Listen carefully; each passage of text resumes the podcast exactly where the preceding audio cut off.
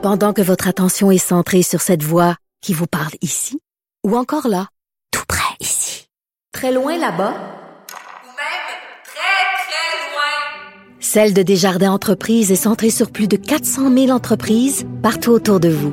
Depuis plus de 120 ans, nos équipes dédiées accompagnent les entrepreneurs d'ici à chaque étape pour qu'ils puissent rester centrés sur ce qui compte, la croissance de leur entreprise.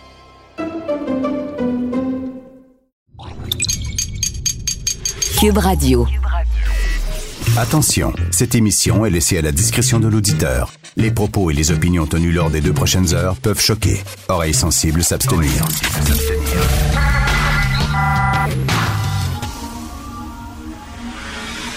Martino. Richard Martineau. Politiquement incorrect.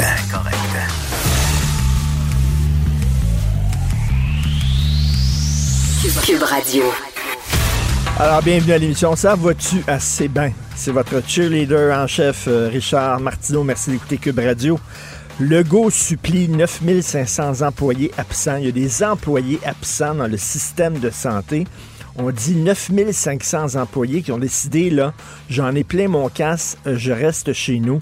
Et là, avant de leur lancer la roche, là, parce qu'il y a peut-être des gens qui disent, ça n'a aucun maudit bon sens, on a besoin d'eux autres, comment ça se fait qu'ils restent chez eux? J'ai souvent utilisé l'image du pompier qui rentre dans la maison en feu alors que tout le monde veut sortir de la maison.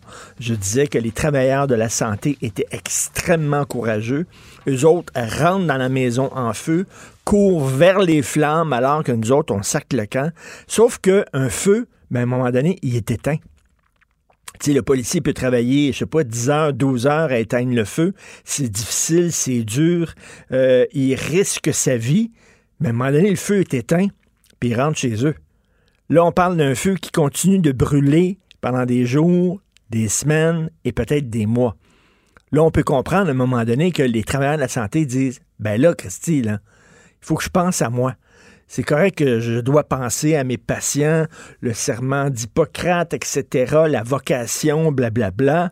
Mais à un moment donné, quand tu pas suffisamment protégé, quand tu n'as pas des, bons masques, le, bon équipement, le bon matériel, euh, quand c'est mal géré, vous avez vu, là, il y a des gens qui sont allés aider dans les CHSLD et ils ont écrit en disant ça n'a pas de bon sens. Ça faisait une heure que j'étais là, je savais pas quoi faire. Il y a personne qui me coordonnait, il y a personne qui disait Hey, voilà, fais ci, fais ça, etc. J'étais laissé à moi-même, je ne savais pas où aller, quoi faire, etc.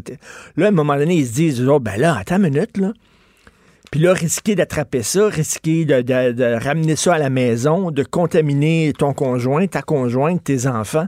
Je peux comprendre qu'il y a des travailleurs de la santé, avant de leur lancer la pierre, là, je peux comprendre ça. Page couverture du devoir aujourd'hui. Le médecin avant le patient, les soignants n'ont pas l'obligation d'intervenir sans équipement de protection.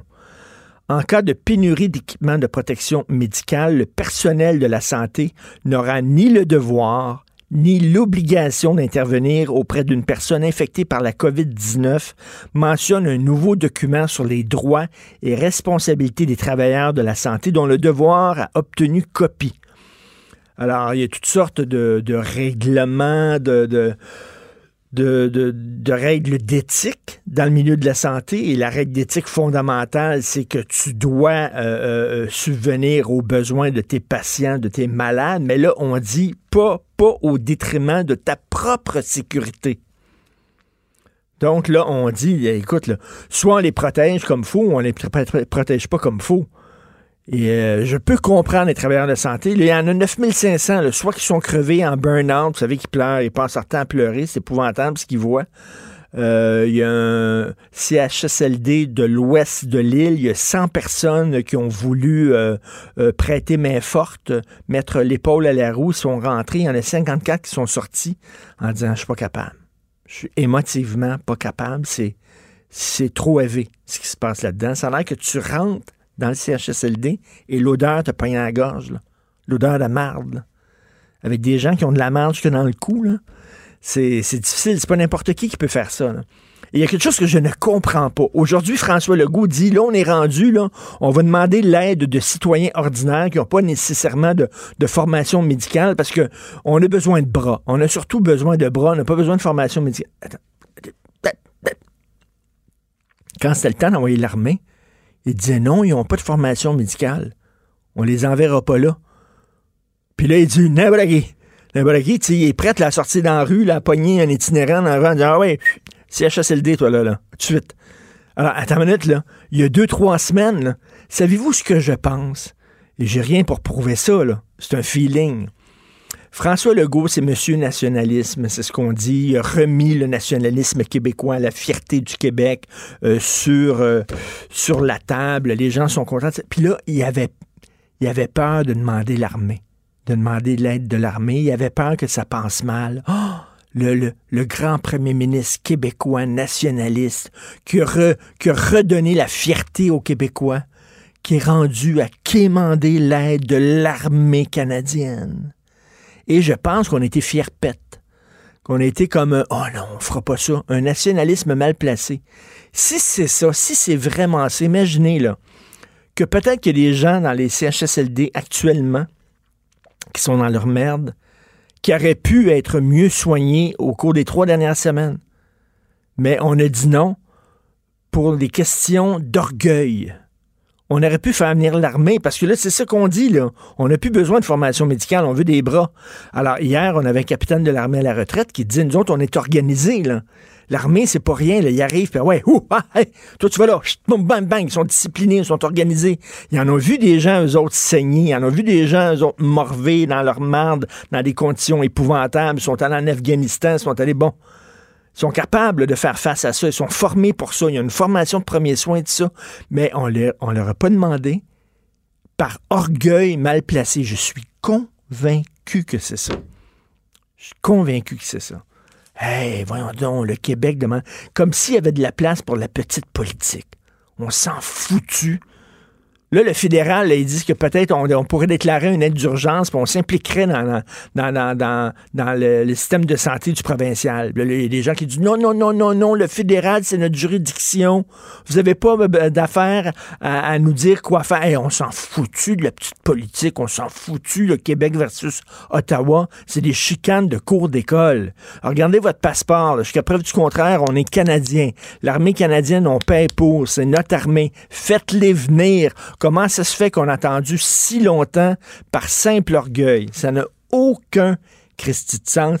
Après cette crise-là, il va vraiment se poser de sérieuses questions. Vous écoutez politiquement incorrect. Pendant que votre attention est centrée sur vos urgences du matin, vos réunions d'affaires du midi, votre retour à la maison ou votre emploi du soir, celle de Desjardins Entreprises est centrée sur plus de 400 000 entreprises à toute heure du jour. Grâce à notre connaissance des secteurs d'activité et à notre accompagnement spécialisé, nous aidons les entrepreneurs à relever chaque défi pour qu'ils puissent rester centrés sur ce qui compte, le développement de leur entreprise. Martino, le seul qui peut tourner à droite sur la rouge à Montréal. Politiquement incorrect mais c'est politiquement correct de l'écouter. Nous parlons d'économie, bien sûr, avec Yves Daou, directeur de la section argent du Journal de Montréal, Journal de Québec. Salut Yves. Salut Richard. Alors, tu veux nous parler du détaillant Gap? Écoute, grosse restructuration là-bas. En fait, euh, avant que je te parle de, Gap, euh, je veux juste te dire que on, Trudeau annoncerait, euh, évidemment dans le cadre justement de ce que je vais te parler tantôt au propos de Gap et les loyers, c'est que Ottawa va probablement financer 75% des loyers pendant trois mois pour tous les petits commerces et moyens ah, commerces. Oui. Euh, oui, ça serait annoncé là, à sa conférence de presse là, pour tous les commerces et petits commerces qui auraient 50 000 dollars et moins de loyers. Donc, euh, évidemment, ça, ça va être euh, dans le fond, euh, l'aide va être faite aux propriétaires commerciaux, donc pas aux commerces eux-mêmes. Donc, ça veut dire que les petits commerces, eux autres, auraient un congé jusqu'à 75 euh, de leur loyer pendant trois mois à partir de mai. Là. Euh, donc, euh, je suis certain que plusieurs petits commerces là, vont être contents là, de, de, cette nouvelle-là. Là. Donc, Trudeau devrait annoncer ça. Et, écoute, euh, écoute tu sais, c'est, c'est quoi le slogan de la banque? C'est quelle banque? Là? Vous êtes plus riche que vous le croyez. Ça, ça devrait être... la banque Scotia. Le Scotia, exactement. Ça devrait être le slogan du Canada. Vous êtes plus riche que vous le croyez. Écoute, c'est incroyable, les programmes d'aide. Là. Ça n'arrête ah, pas. Écoute, là. Ça, mais je pense que la pression était énorme sur le gouvernement fédéral et aussi les provinces, hein, parce que ce serait une entente entre le fédéral et les provinces, là, euh, justement pour euh, sauver le commerce de détail. Et euh, tu sais, la nouvelle de Gap euh, de, de ce matin là est quand même intéressante parce que ça, ce serait le, le premier grand détaillant américain à, à annoncer qu'il n'y a plus de liquidité parce qu'aux États-Unis, ça va pas mieux. Hein? Les JC Penney, Macy's, ah, oui. euh, ça tombe partout là, aux États-Unis. Or, les Américains, euh, évidemment, la première chose qu'ils vont penser, c'est d'abord couper euh, ici au Canada. Donc, c'est un exemple d'une chaîne américaine qui est quand même propriétaire là, de huit magasins au, au Québec. Euh, c'est 10 magasins de Banana Republic, 14 Old Navy qui sont dans les, euh, les centres commerciaux qui nous ben appartiennent, oui. là, comme Ivanhoe. Là. Et là, ils ont demandé, ils sont plus capables de payer leur loyer pour euh, les prochains mois.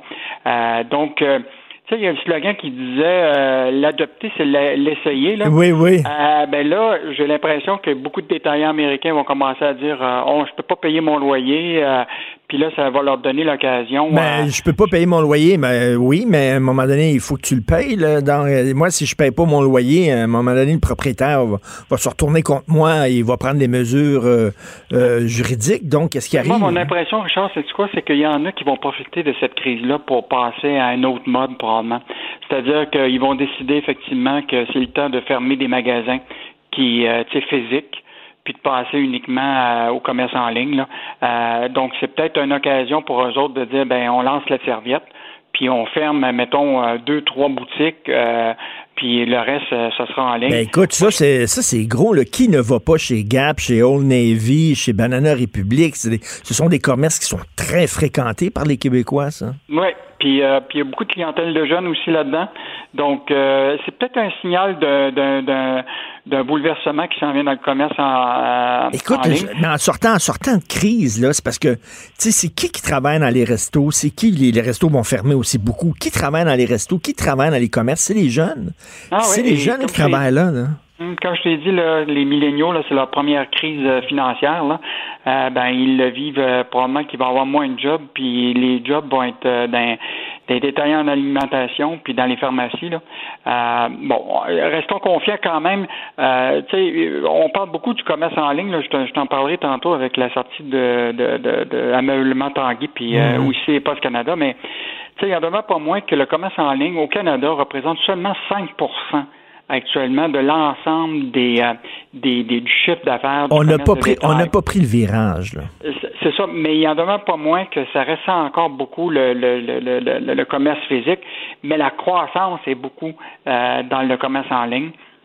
Donc, euh, évidemment, là, on va voir une grande progression euh, après cette crise-là vers, vers, vers ça. Et donc, euh, je pense que ça, ça va être à surveiller. Ben écoute, justement, parle-nous de la sortie de Jacques Tanguay. Écoute, c'est pas le premier. Hein. Tu as, vu euh, depuis euh, récemment, tu as vu la sortie euh, de, du président de PDG de Sportium.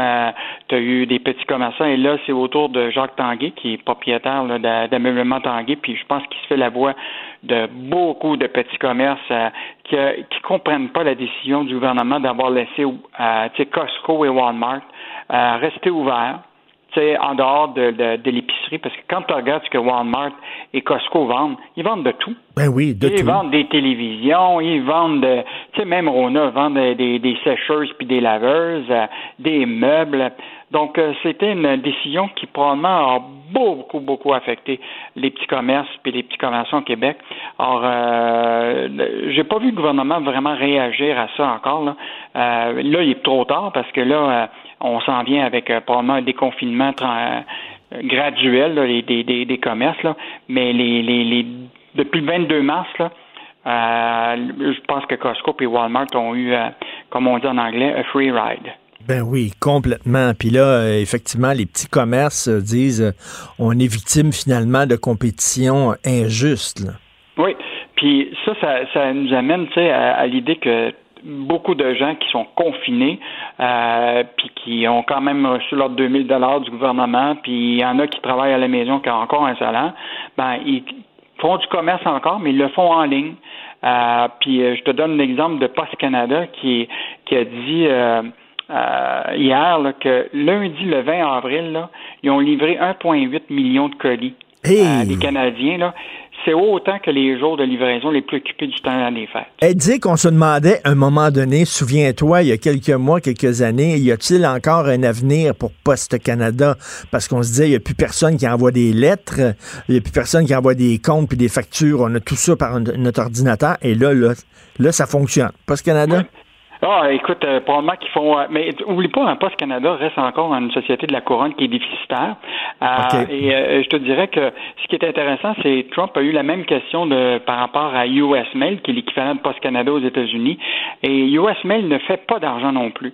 Et Trump s'était fait poser la question pourquoi il n'y a pas US Mail? Et il avait répondu ben c'est bien facile, ils ont juste augmenté les frais qu'ils chargent à Amazon pour gérer tous les colis. Euh, présentement, là, la majorité des colis, on s'entend pour dire que Post Canada gère les colis d'Amazon. Et donc, euh, on devrait charger beaucoup plus cher à notre ami Bezos et Amazon pour les frais de colis qui permettraient de renflouer probablement les, les déficits de Post Canada. Parce que la grande majorité des colis là, en- sais, qui se retrouvent là, gérés par Post Canada, c'est les colis d'Amazon. Ah oui, ben oui, écoute, il y en a plein, là, effectivement. Donc, Amazon paierait une partie, c'est Ben, ça? moi, je la- pense que si on était euh, euh, assez euh, conséquent avec, euh, on devrait augmenter les prix pour gérer les colis de Amazon par Post Canada, ce qui permettrait peut-être de renflouer euh, Post Canada, euh, qui actuellement est toujours déficitaire. Et Yves, il y a un nouveau marché, c'est le marché des masques. Écoute, je, je, te, je te parle de ça parce que le, le journal aura un gros dossier demain euh, sur euh, justement tout le port de masques. Et euh, évidemment, les Québécois n'ont pas attendu euh, la décision d'Arruda. Là. Je sais pas si toi tu as remarqué, mais moi, là, entre depuis trois semaines avant, j'allais à l'épicerie là, comme tout le monde attend pour euh, faire mes emplettes. Il y avait personne qui avait des masques. Et puis là, il y en a. Aujourd'hui, Écoute, moi, là, euh, je, la moitié des consommateurs qui ont des masques. je vais recevoir le mien là, en début de semaine. là. Je l'ai fait fabriquer, puis tout ça. Moi, je vais en avoir un, ma femme, mon fils, chacun son masque. Puis euh, ce qui est intéressant, c'est que tu sais quand on dit que le capitalisme a horreur du vide, Oui. ben, évidemment, euh, il y a des gens qui ont flairé la- l'occasion. Donc, tu as beaucoup de producteurs actuellement artisanaux de masques euh, au Québec. Euh, là, les grands détaillants, évidemment, s'étaient tournés beaucoup vers euh, les masques N95, qui étaient des masques très sophistiqués. Ben oui. Là, les grands détaillants vont être obligés de commencer à vendre des masques plutôt, euh, tu sais, euh, usuels pour. Mais le- c'est ça, écoute, t'as là. t'as peut-être besoin d'un N95 si tu travailles dans un hôpital, puis tout ça, mais si c'est pour sortir, aller au parc, aller à l'épicerie, un masque artisanal, ça fait un job. là. Oui. Donc, euh, bon dossier du euh, journal demain sur le, le port du masque. euh, Ça va être à surveiller. Merci beaucoup. euh, bien sûr, on va lire ça. Merci. Bon week-end, Yves Daou. Yves Daou, di- directeur de la section argent du Journal de Montréal, Journal de Québec. Oui, c'est ça. Donc, je vais avoir mon masque. Et c'est vrai qu'il y a de plus en plus de gens qui en ont. Puis là, c'est sûr, c'est pas des N95. D'ailleurs, avez-vous vu ça? Avez-vous vu ça? Les médecins ont des N95, hein? Puis là, euh, ils ont dit, les autres vont aider dans les CHSLD. Et là, on leur a dit, ben là, apportez pas votre N95 parce que c'est pas, c'est pas juste pour les autres. Les préposés aux bénéficiaires, ils n'ont pas des N95 parce qu'on est en pénurie de masques. Les infirmières n'ont pas des N95, puis vous autres, vous en aurez? Non, non, non. Vous allez enlever votre masque qui vous protège bien, puis vous allez mettre un masque qui protège moins bien comme tout le monde. Ça, c'est, c'est tellement le Québec, là. On abaisse tout le monde en bas. Tout le monde va être égal, tout le monde va être égal dans la merde. Tu sais, là, il y, a- des gens qui ont des bons masques. Non, non, non, toi, tu as un bon masque, mais c'est parce que lui à côté, il n'y a pas un bon masque. Donc, tu vas enlever ton bon masque, puis tu vas mettre un masque de merde comme celui d'à côté. Hein? C'est, une forme de communisme, ça. Tout le monde va avoir des autos de merde, des masques de merde, tout le monde va être mal habillé, puis tout ça. Plutôt que. Je trouve ça, au lieu de dire, hey, il faut, faire en sorte que tout le monde ait des N95, on va travailler fort, puis tout ça, non. On va faire en sorte que personne n'a des N95 pour créer une égalité. On a tellement peur des systèmes à deux vitesses. Fait que là, toi, tu as un masque comme faux, tu as un masque correct, tu as un masque hyper performant, mais tu vas devoir l'enlever pour avoir un masque comme l'autre à côté. Incroyable. Politiquement incorrect. À Cube Radio et sur LCN, le commentaire de Richard Martineau avec Jean-François Guérin. Cube Radio. Salut Richard. Salut Jean-François. Je peux, je peux commencer par une bonne nouvelle? Oui, oui, oui, ça va faire du bien. Écoute, aux États-Unis, c'est fini. C'est terminé. Ils ont réglé la pandémie. C'est fini, fini. Ouais. Écoute, j'entendais à Mais d'où tu t'en vas, là? J'entendais à CNN, t'as vu la mairesse de Las Vegas? Je sais pas si t'as entendu parler de ça. Ouais. La mairesse Ouais, de Las. Vegas qui a accordé une entrevue puis a dit faut réouvrir tous les casinos, tous les hôtels, les restaurants, les boîtes de nuit, les bars, euh, les salles de spectacle. Elle, c'est terminé. Puis là, Anderson Cooper lui demande en disant oui, mais vous allez faire comment pour la distanciation sociale dans les casinos? C'est pas mon problème. Je m'en fous totalement.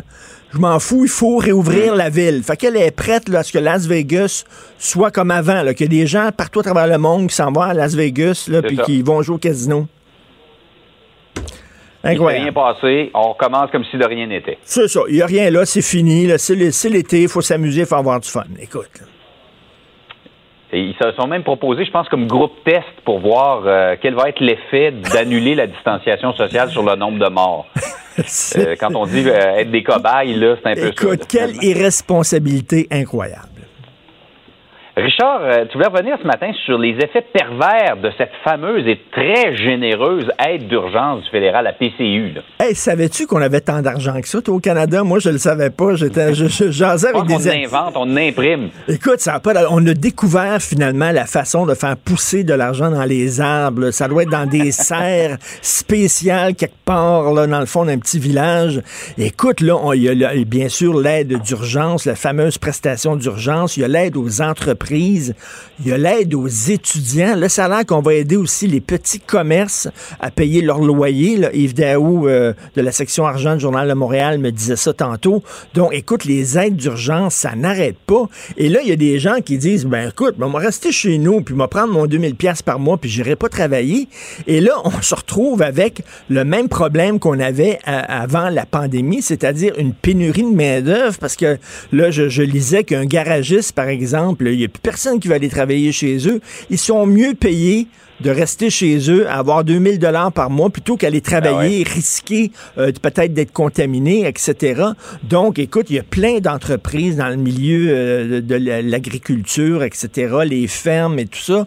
On se demande, là, il y a des gens qui préfèrent rester chez eux, des infirmières qui ont été, qui travaillaient dans des, euh, dans des, euh, de- des cliniques cosmétiques, des cliniques esthétiques, etc., qui étaient formées comme infirmières, qui disent, ben moi, je vais aller travailler puis je vais risquer ma vie. Je préfère rester chez moi et prendre mon chèque. Donc, il y a un effet pervers. Et là, écoute, là, il y a 50 sénateurs qui ont écrit une lettre ouverte euh, demandant à Justin Trudeau, ben tant qu'à aider un tel, puis à aider les étudiants, puis à aider les travailleurs, puis à aider les commerces, faites Mettez sur pied un revenu minimum garanti. C'est une idée qui circule depuis des années, ça, où on donne à chaque Canadien, que tu sois riche ou pas riche, que tu travailles, que Ouais. tu travailles pas, qu'on te donne un salaire de base qui te permet de subsister. Écoute, moi, mais ça serait quoi? C'est les gens resteraient chez eux et n'iraient pas travailler. Je veux dire, à un moment donné, et je ne savais pas qu'on avait autant d'argent. Et tu sais, tu te souviens, la banque, le slogan, là, vous êtes plus riche que vous le pensez, là, ça devrait être le slogan du Canada. J'avais aucune idée qu'on avait autant d'argent que ça, moi. Pas. c'est très bon. On va tous être payés. pas pensé, je me rappelais de ça. Ben oui. On Ah va tous ouais, être payés, on va rester chez nous, vous allez finir.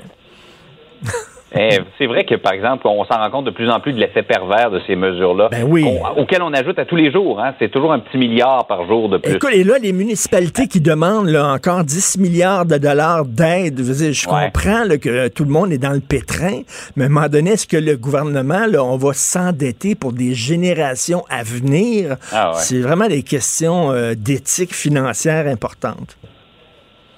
Par ailleurs, euh, c'est vrai que ça fait un petit bout de temps qu'on n'en parle plus. On en parlait beaucoup il y a deux, trois semaines. Les petits détaillants qui sont victimes de concurrence illégale de la part des grandes surfaces qui sont restées ouvertes. là. Écoute, regarde, prends les librairies. Les librairies n'ont pas le droit d'être ouvertes parce qu'on considère que ce n'est Mm. pas un service essentiel. Tu peux acheter des livres chez Costco.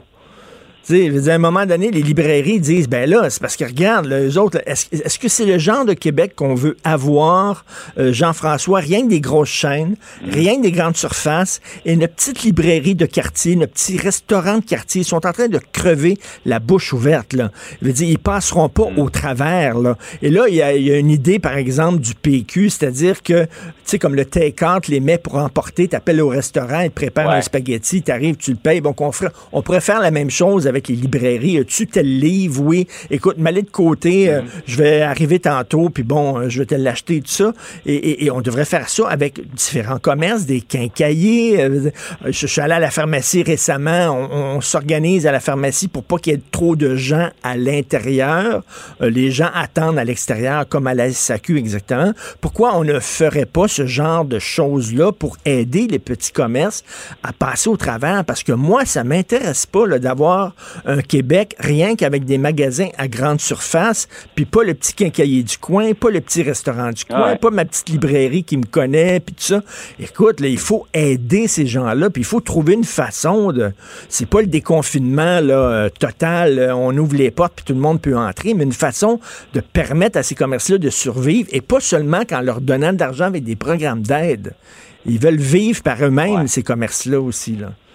Donc, euh, c'est une Il faut façon... penser effectivement à ces petits commerçants-là euh, qui euh, trouvent très frustrante la situation. Oui, il faut- il faut Ils les pas de encourager. au travers de la crise. Tout à fait. Ah oui, absolument. C'est un casse-tête. hein? Hey, bon Richard, week-end tout le de monde. semaine. Un beau week-end en mou. Salut. Richard Martineau.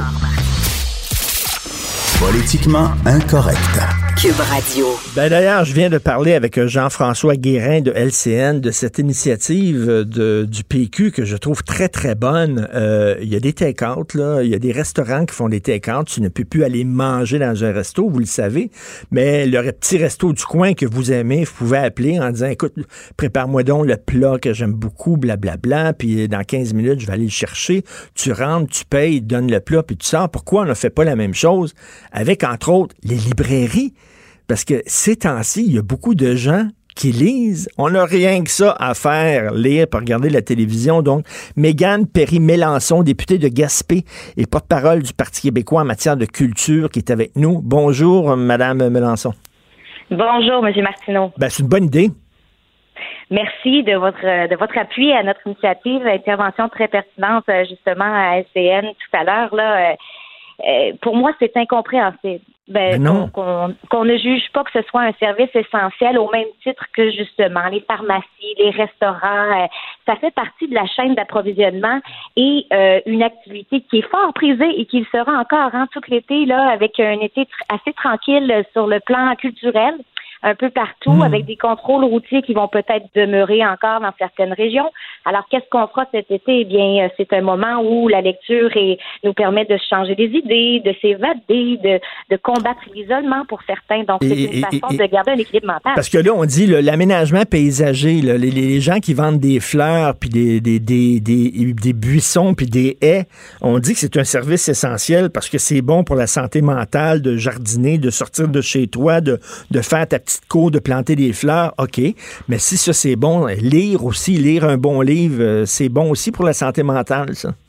Absolument, et ça encourage nos auteurs québécois, nos artistes du Québec qui sont eux aussi confinés. Et j'imagine que la création, elle est plus difficile. C'est moins stimulant, disons, quand on n'est pas certain de notre avenir, nos, finances là, euh, euh, qui, qui vont reprendre et tout ça. Alors, si on veut aussi encourager la création, ben, c'est une façon de le faire. Et je me suis entretenue avec beaucoup de, de libraires, justement, qui disent c'est oui, l'achat en ligne, ça nous permet quand même de garder nos opérations, mais ça, ça c'est pas rentable assez pour Ben euh, assurer notre survie. Là.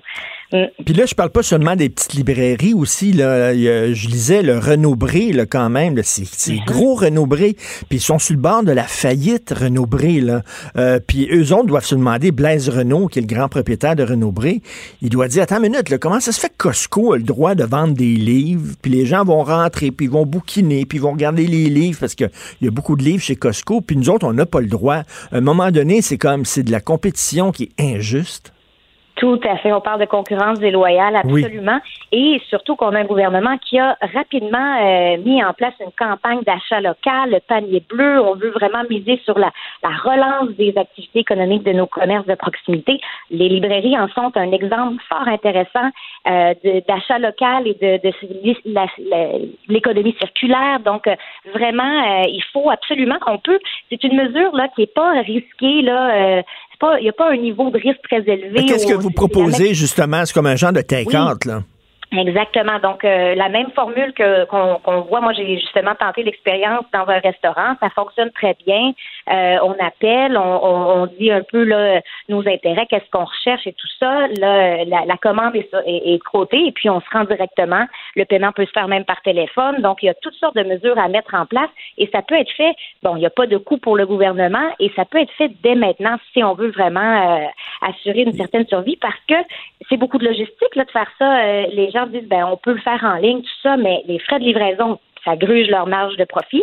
Et, mhm. euh, c'est énormément de logistique pour avoir euh, le livre à temps et les délais de livraison. Je parlais à une personne de, de justement qui dit moi j'attends mes livres depuis plusieurs jours. Il y en a un qui erreur de d'adresse et tout ça. Je les, attends depuis longtemps. Donc c'est vraiment pas la, la formule la plus gagnante. Ben oui, moi, je suis venir euh, des, justement des livres par une euh, librairie du Québec. Ça fait deux semaines, Christine, puis je, je les ai pas reçus encore. Euh, puis, mais par contre, par contre, sur un des plaisirs, moi, je suis un grand lecteur un des plaisirs, c'est de me perdre dans une librairie pendant une heure, puis de bouquiner, ah. puis d'ouvrir un livre, puis d'ouvrir un autre livre, puis de zigonner, puis tout ça. Ça, on pourrait pas faire ça quand même. Non, c'est ça. Puis je vous entendais parler tout à l'heure euh, avec l'analyste en, en, affaires euh, commerciales. Et puis euh, bon, ça pourra peut-être pas être une formule pour le pour la suite ou pour l'avenir, un peu comme d'autres commerces de détail qui vont probablement fermer physiquement. Je pense que nos librairies, on veut qu'elles soient encore ouvertes, pignon sur rue. Et puis pour ça, eh bien, on veut leur permettre de traverser la crise. Et je pense que c'est une mesure qu'on peut euh, déployer là dès maintenant. Donc, ne pas attendre une stratégie plus globale. Je sais que le, ministère de la Culture présentement se penche sur euh, un plan de relance, mais ça, c'est quelque chose qui peut être fait aujourd'hui et c'est oui, pas, et puis, euh, qu'est-ce qu'on veut là, comme Québec? Est-ce qu'on veut que tous les commerces de proximité ferment? Parce que ça va être difficile pour eux puis qu'on va se ramasser? Là? On a vu même Gap, là, ils ont de la difficulté puis c'est des gros commerces. Euh, est-ce qu'on veut euh, se retrouver seulement avec des grandes surfaces, des Costco, des Walmart et des grosses surfaces de même puis qu'il n'y a plus de petits commerces de proximité, il n'y a plus de petits quincailliers, de petites librairies, tout ça? On, veut pas ce genre de Québec-là. là? Non, tout à fait. Puis en région, on est bien placé pour, euh, ben le, voir. On, est on est très proche hein, de nos commerçants. Euh, euh, ils font partie de notre quotidien. On aime justement faire la tournée des, des commerces pour nos commissions, tout ça. Et moi, je, je vous entendais aussi les restaurants, c'est tous des services rapides. Hein, sur les autoroutes, tout ça. Ben oui. euh, on en veut, on veut pas en, en venir là. Et euh, justement, ben, je pense qu'il faut, euh, faut, faut, faut s'éviter ça. Et même, c'est aussi très bénéfique pour les Québécois. Là. Nos jeunes qui ne sont pas en classe présentement, il faut les stimuler, il faut leur donner le goût de lire, de vouloir étudier le plus longtemps possible. Donc, pour, pour, nos, pour nos jeunes aussi, là, qu'il faut faire ça. Et Mme Perry-Mélançon, vous êtes députée de Gaspé. comment ça se passe en région? Parce que je pensais à ça, je parlais avec un ami. Puis euh, bon, le gros problème, l'épicentre, c'est Montréal.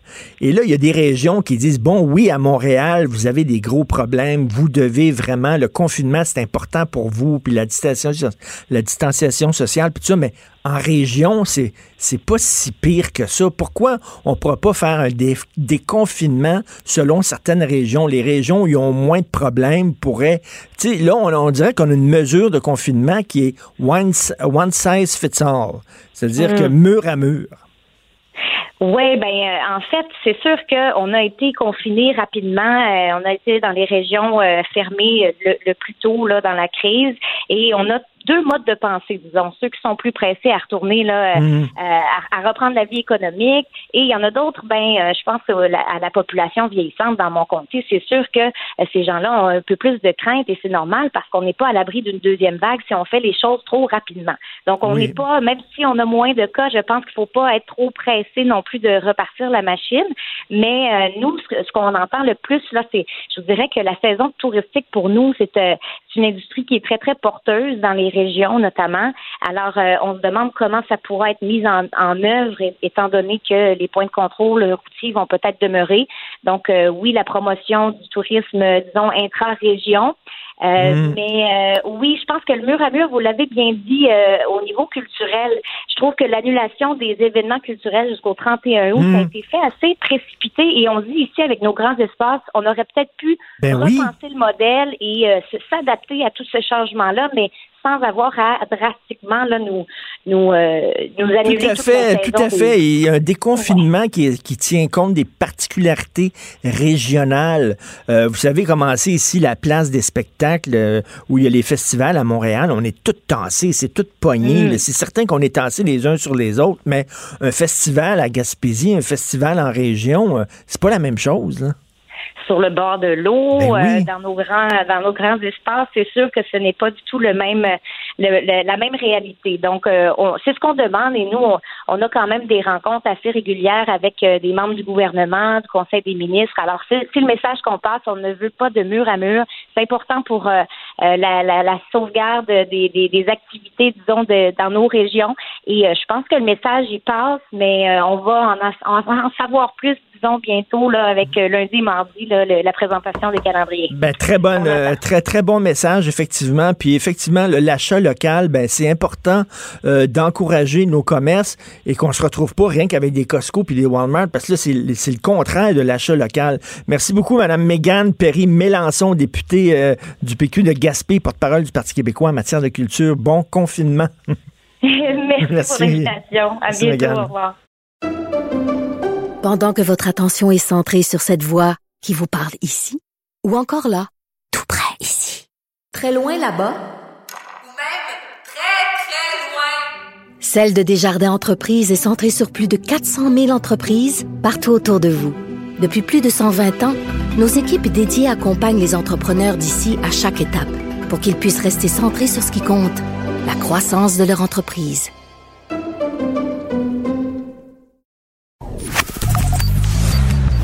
Richard Martineau. Politiquement incorrect. Cube Radio. Je suis toujours content de parler avec Steve Fortin, chroniqueur, blogueur au Journal de Montréal, Journal de Québec. Salut Steve. Hey, salut Richard, comment ça va? Ça va bien. Écoute, tu m'as envoyé une, euh, des sujets dont tu voulais qu'on dont qu'on parle, mais écoute, avant, avant, avant de parler pour moi, en parler, là, j'aime ça de jamais avec toi. Et, euh, et- écoute, je me pose beaucoup de questions ces temps-ci. Tu, vas- tu vas certainement éclairer ma lanterne sur le déconfinement. Et là, je viens de parler à la députée péquiste de Gaspé. Puis on disait, tu sais, on dirait que les règles de confinement, euh, euh, c'est parfait pour, tu sais, on impose des règles mur à mur, or, sans tenir compte des réalités régionales. Mais les réalités dans ton coin de pays, c'est pas les mêmes réalités qu'en Rimouski, qu'à Gaspé, puis tout ça. Et Madame Mégane Perry-Mélençon disait, bon, euh, on a tiré la plug sur les festivals. Ben, Je peux comprendre qu'à Montréal, tu connais la place des festivals à Montréal, on- c'est tout petit, c'est étroit, ça n'a pas de bon sens. On peut pas avoir un festival de jazz là. Mais elle dit, un festival à Gaspé, c'est pas la même affaire. Là. Un festival en Rimouski, c'est pas la même affaire. Là. Euh, c'est, t'as, de la place, t'es sur le bord de l'eau, etc. Euh, donc, comment ça se fait qu'on impose des règles mur à mur sans tenir compte des particularités régionales? T'en penses quoi de ça? Ben, je trouve que c'est vrai qu'on est allé très très vite pour euh, pour euh, pour tirer la plug sur bien des événements. Puis on a fait des, des règles qui étaient mur à mur pour tout le monde. Mais d'un autre côté, euh, du point de vue de la santé publique, le, le Québec euh, est en juridiction euh, euh, déjà à l'intérieur d'une autre juridiction. Tu sais, eux sont là puis ils regardent la situation puis ils se disent bon, on commençait à prendre ces, ces, ces décisions-là il y a trois semaines, il y a deux semaines, puis on regardait la situation puis on se disait ouais, on savait même pas quel était quel, quel effet aurait par exemple la contagion dans les déplacements intra-régionaux.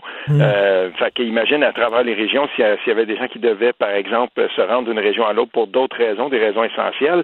Tu sais, on n'avait pas idée de ça, on savait pas comment c'était pour se, se, se décliner. Fait que ce qu'on a fait, on a dit ben voilà, on passe l'été euh, 2020 à la trappe, puis euh, on verra rendu à l'automne.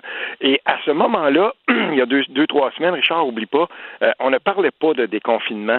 On ne savait pas, on, on- peut-être que, que dans les dans les officines, j'imagine que dans les officines du gouvernement, euh, déjà on étudiait tout ça, mais je veux dire, on n'était pas là. Là, on va se rendre compte peut-être, là, quand on voit que dans le Bas-Saint-Laurent, il n'y a plus de cas depuis quelques jours, ben c'est sûr que des gens vont se dire, ouais, mais tu sais, euh, c'est un peu plate, là. Mais qu'est-ce qu'on va faire dans trois semaines, dans un mois, comme en Allemagne en ce moment, où ça, ça allait bien, puis là, ben, on voit déjà qu'il y a une deuxième vague qui arrive. Euh, ben, on peut, on, sera pas à l'abri de ça. C'est qu'on on navigue, euh, si on veut, là, on navigue à vue, on ne sait pas. Et, peut-être que c'est plus prudent dans, le, dans les circonstances actuelles de dire, ben, savez-vous quoi? oui, on va la mettre à la trappe l'été 2020, puis c'est plate. Mais, mais, mais, mais, les, mais, les, régions qui vivent de tourisme, là, euh, tu sais, euh, là, ils vont, ils, ils vont faire quoi cet été? Un, deuxièmement, on pourra pas aller, on pourra pas voyager cet été, on pourra pas. Ben, on, va voir, Richard, parce que c'est là qu'on va, c'est dans les prochains jours, les, deux prochaines semaines, que euh, tout ça va se, on, va en savoir un petit peu plus. Parce que comme je l'ai dit, on navigue à vue, mais on a quand même une bonne idée de semaine en semaine de ce qui s'en vient. Et, là, on le sait, c'est très circonscrit tout ça là. C'est autour, c'est dans les CHSLD, euh, les nouveaux cas quand tu regardes de jour en jour, c'est Laval, c'est Montréal beaucoup, Laval, un peu la Montérégie. Euh, mais tu sais, en, sachant ça, après ça, il faudra quand même qu'on continue à faire attention parce que si on décloisonne au complet puis qu'on dit aux gens, par exemple, de Laval, ben pas de problème maintenant, vous avez accès, vous pouvez monter dans le nord pour aller vers vos chalets et tout ça, ben ce qui va arriver, c'est que dans des coins comme chez nous, les gens ont bien des chalets, mais ça, va venir, on n'aura pas le choix là. Mm. Tandis qu'ici, ben on a réussi quand même à garder ça euh, de, manière, j'ai regardé dans, dans notre région ici là, puis on sait exactement où sont les cas. Ça a été bien pris en charge dans une région comme la nôtre. Fait sais, il faut faire attention à ça. Et c'est à cause de ça que déjà on pense probablement, j'ose imaginer, là je suis pas dans le secret des dieux, mais moi je pense que la semaine prochaine on va se préparer, puis la semaine d'après, là, 11 au plus tard le 18, les enfants ici dans notre coin vont être à l'école. Mm. Ben, c'est parce qu'on a fait attention. Ben, fait qu'on peut pas on peut pas dire ensuite, ben OK, cet été, peut-être qu'on a fermé des trucs trop vite. Il fallait faire preuve de plus de prudence plutôt que de peut-être laisser traîner les choses quand il y a des organisateurs qui ont des contrats avec des, des artistes ça, tu sais. Euh, c'est complexe. Tout ça. Et le déconfinement, faut qu'il se fasse aussi pas à la va-vite, le pas à la va comme je te pousse, mais il faut que ça se fasse aussi de façon, euh, écoute, euh, concertée, intelligente. je peux, dire un truc, par exemple, je connais des gens qui organisent un festival dans mon coin, puis eux sont direct à la limite, là. C'est un festival de musique traditionnelle, ici, c'est à Ripon, puis ces gens-là sont au mois de septembre, puis ils sont là-dedans, ils, se posent la question. L'année passée, c'était leur première édition, ça a super bien marché, puis là, ils disent, ah, maudit, c'est pas vrai que sur la belle lancée qu'on était, puis j'ai discuté avec les organisateurs, c'est des amis, je les connais bien, puis je leur disais, hum, on va attendre quand même. Tu sais, eux, ils, ils sont, ils savent pas sur quel pied danser, qu'est-ce qu'on va faire avec tout ça. Puis c'est normal, mais d'un autre côté, tu sais, ça vaut peut-être la peine, la peine d'attendre si, euh, par exemple, ton événement se tient à l'automne, parce que là, on ne sait pas ce qui va se passer. Puis c'est vrai que dans un coin comme le nôtre, euh, quand tu as des plus grands espaces, c'est hmm. peut-être possible de tenir un festival puis de dire aux gens, ben, faites attention, là, mais on sait bien qu'après 5-6 euh, billets, tout le monde, ça va être un gros party, mais garde, on ne sait pas ce qui va se passer à l'automne, on ne sait pas où est-ce qu'on va être à ce moment-là. C'est difficile tout ça. Et euh, je sais pas si tu as vu là, dans l'autre extrême total, là, mais tu sais, les Américains des fois, euh, la mm-hmm. mairesse de Las Vegas, elle, a accordé une ben entrevue à CNN, puis elle a vu qu'on rouvre Las Vegas, c'est-à-dire les casinos, les hôtels, les restaurants, les, salles de spectacle, comme s'il n'y avait rien. Faut-tu être flyé, là? Il y, a, toutes sortes de choses qui se passent euh, qui se passent aux États-Unis parce que je vais te dire oui c'est vrai euh, il, y a, encore ce courant-là. Il y a des gens qui veulent absolument pas euh, que, que, que, ça ferme et, qui vont continuer à militer pour ça. Las Vegas c'est un exemple. Je vais t'en donner un autre. C'était dans le journal ça passe un peu inaperçu. Mais il, y a, il y a aussi une petite piste de course qui fait du ce qu'on appelle là, du stock car. Ça a pas battu des pistes de course comme on a mettons ici à Saint-Eustache ou peu importe.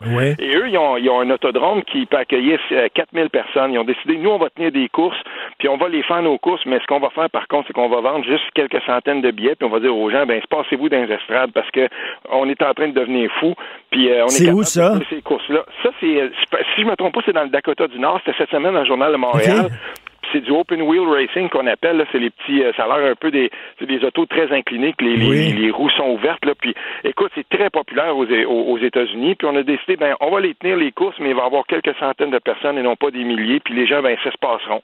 Puis, tu sais, c'est, mm. c'est clair là, que de plus en plus, on va voir euh, ça, va commencer à réouvrir ici et là. Il va y avoir des, événements qui vont recommencer à se tenir, des fois à huis clos, des fois avec quelques personnes, puis on va jouer avec ça, on va jouer avec le virus. Steve, l'être humain, on est des êtres sociaux. Ben oui. Tu sais, on est, c'est bien beau, là, j'adore ma femme et mon fils, là, mais on a besoin de voir d'autres mondes aussi. Là. Oui, et, et c'est pour ça que euh, on en a parlé ensemble la semaine dernière, Richard. C'est pour ça que l'aspect de la santé mentale, à un moment donné, de toute façon, il faut qu'il y ait une immunité grégaire, il faut qu'il y ait une immunité collective qui se développe. Et à cause de ça, euh, on n'a pas le choix que de dire bon ben voilà, on déconfine, il faut le faire. Et euh, tu sais, notre collègue Mario Dumont, il tweetait hier l'association des pédiatres au Québec qui dit nous, on veut que les, on est fortement derrière l'idée de réouvrir les écoles. C'est majeur, c'est important Mm. Et il y a des spécialistes qui continuent à nous dire, tu sais, il faut déconfiner, mais il faut faire attention à la façon dont on le fait, puis toujours garder en tête que les données que les scientifiques vont nous vont, vont, vont nous présenter par rapport à comment que ça se passe, il faut écouter. Imagine là, tu sais, on, est un peuple latin puis on aime savoir. Imagine là, que dans trois semaines, dans un mois, il fait beau enfin, l'hiver est derrière nous, puis on s'aperçoit qu'il y a une deuxième vague qui nous frappe fort comment ça va être difficile de dire au monde, on re-rentre en dedans, on se reconfine Non, non, mais t'imagines une deuxième vague, mettons au mois de septembre, octobre, quand il commence à faire hmm. noir à 3h30 l'après-midi, quand la grippe saisonnière se repointe et se remonte le bout du nez, et Christy. Ben, c'est pour ça que euh, en ce moment, en tout cas, moi j'ai tendance, et, pas pas j'ai tendance, je fais confiance aux, aux, scientifiques qui sont euh, qui sont là et qui euh, et qui, qui mettent en place les, les balises qu'il faut qu'on suive parce que euh, on va se le dire là, quand même, là, y a, on, a de l'expertise, on a de l'expertise au Québec, il y a de l'expertise aussi de l'expertise au Canada. Puis il faut il faut suivre les balises qu'on nous présente parce que c'est pas de gaieté de cœur qu'on ferme l'économie et c'est pas de gaieté de cœur non plus qu'on dit aux gens d'aller se confiner comme ça. Puis je sais qu'il y a un équilibre de plus en plus grand qui se fait entre justement le poids du confinement sur la santé mentale versus, euh, si on veut, les risques de réouvrir l'économie, de réouvrir un peu, euh, de déconfiner. Écoute, un autre sujet, j'ai un ami Facebook euh, qui a écrit un, tout petit statut sur sa page. Écoute ça, tu vas adorer ça. Mm-hmm. Il dit, si je comprends bien, moi, je peux pas aller voir mon père qui est à Bellechasse, mais un réfugié peut se pointer à frontière américaine, puis on va le faire rentrer. Il dit, je comprends rien. Là. Oui, OK. Ça, euh, ça là-dessus, moi, ça, je suis comme bien d'autres. Là, j'ai sursauté quand j'ai vu qu'en pleine nuit, ça a l'air euh, décret, euh, tu sais, dans de mardi, ben en fait, mercredi à minuit, bon ben là, c'est on, change la, la, le, décret qui avait été adopté le 23 mars dernier pour fédéral, puis où on dit la frontière est fermée, puis là, ben on recommence. Il va les, les les douaniers ont été euh, ont été euh, avertis, puis euh, je veux dire, le, j'ai aucun lien de parenté avec le monsieur Fortin, le Jean-Pierre Fortin, je sais hmm. pas son nom, président des douaniers, là, mais il y a une chose, par exemple, ce gars-là, il fait tout un travail pour expliquer quels sont les hein. quels sont les risques, quels sont les enjeux pour les douaniers. Puis je veux dire, c'est c'est quand même incroyable. Là. Il disait hier au micro de, avant hier, je veux dire au micro de, de Paul Arcan, écoute, nous on sait pas quoi faire, on n'a pas de directive, ils vont arriver, on n'a pas de gants, on n'est pas protégé. Euh, il arrive de l'épicentre le plus, un des épicentres les, les, plus dangereux au monde par, en ce moment, New dans de New York. C'est tout ça là, ça sent l'improvisation, c'est le genre de truc qui, qui, qui mine, qui mine littéralement les efforts de confinement que les autres font, parce que on est tanné au Québec de, de voir que cette, euh, cette, frontière-là, ça a l'air donc bien difficile de dire en temps de pandémie. Et je le répète, en temps de pandémie, c'est donc bien difficile de dire on va garder, on va garder fermée cette frontière-là. c'est pas, c'est pas, c'est pas de la xénophobie. Là. Steven Anfield, l'avocat de l'immigration, c'est un gars qui aide, les, qui défend les droits des immigrants. C'est un gars qui est pour une frontière ouverte. C'est un gars qui est pour l'immigration. Même lui, il dit, ben ça n'a pas de bon sens en temps de pandémie qu'on ouvre les frontières. Ça n'a pas de sens. C'est et Stéphane Anfield, c'est un ami à moi, puis je vais te dire un truc là.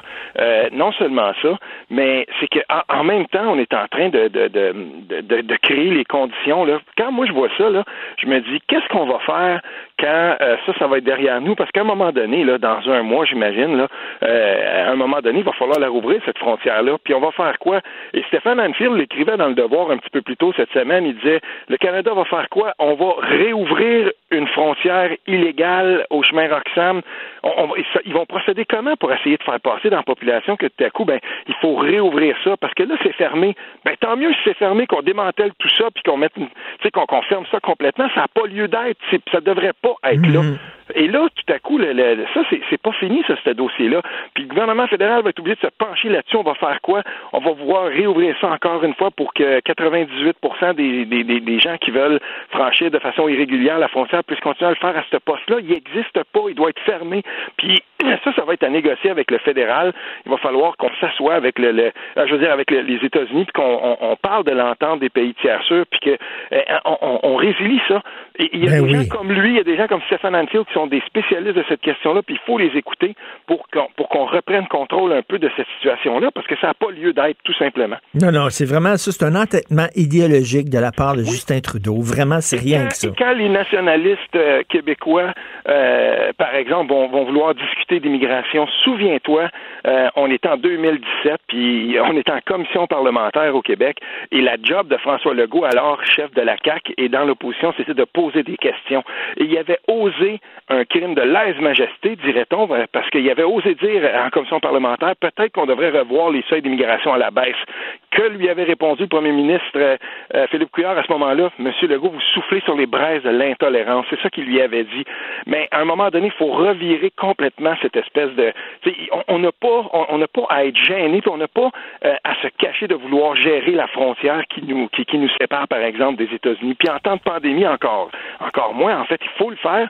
Puis il n'y a pas, je veux dire, il n'y a rien d'idéologique là de. de Ben non. puis on n'a pas à se faire traiter de raciste parce qu'on dit ben cette frontière-là devrait rester fermée en temps de pandémie. Je veux dire, ça, ça, ça frise là, euh, ça frise le ridicule. Ben, tout à fait. Écoute, euh, rapidement, là, tu veux parler là, de l'aide de Justin Trudeau, le dépenser sans compter et n'en récolter que des miettes. Qu'est-ce que tu veux dire? Oui, écoute, euh, ça, ça, en tout cas, oui, c'est vrai que euh, euh, moi, je suis d'accord avec une, partie de l'argumentaire de Mario Dumont dans son texte d'aujourd'hui quand il dit si on donne autant de sous, par exemple, tu sais, des programmes qui sont faits 9 milliards pour les étudiants et tout ça, ben c'est sûr qu'à Québec, les gens disent, moi, on t'a dit que, que c'est ça, nous autres, on essayait d'attirer avec euh, 100, 200 pièces par semaine des étudiants pour qu'ils aillent au champ, pour qu'ils aident nos cultivateurs, parce que justement, on va manquer de bras, mais qui va le faire quand tu te fais donner 1250 pièces par mois de l'autre côté du fédéral, fait qu'ils sont pas contents, c'est bien sûr, mais tout ça, là, quand on regarde, là, ça va être autour de 145 milliards les, les différents programmes d'aide.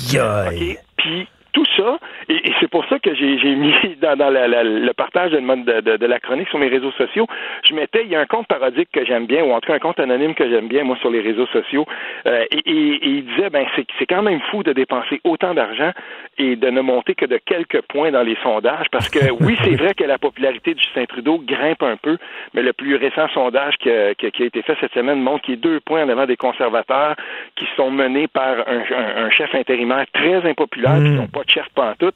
Je veux dire, oui, il dépense beaucoup, beaucoup de sous, mais il y a beaucoup de gens au Canada qui commencent à se dire, mais tabarnouche, c'est- c'est c'est quand même raide en situation de gouvernement minoritaire euh, et, et qui pourrait tomber là, tu sais, pas longtemps. Quand tout ça, ça va être fini, je veux dire, les, les partis, à un moment donné, on est en gouvernement minoritaire, il peut aller n'importe quand là, euh, en élection. Il y a quelque chose là-dedans quand même qui est un petit peu... euh, Hey, qui, qui fait grincer, en tout cas, parce que c'est beaucoup, beaucoup de sous. Ben, c'est énorme, temps-là, là. ben, Et les jeunes, là, les jeunes vont être poignés là, à payer ces dettes-là quasiment pour le- le- le- leur vie au complet.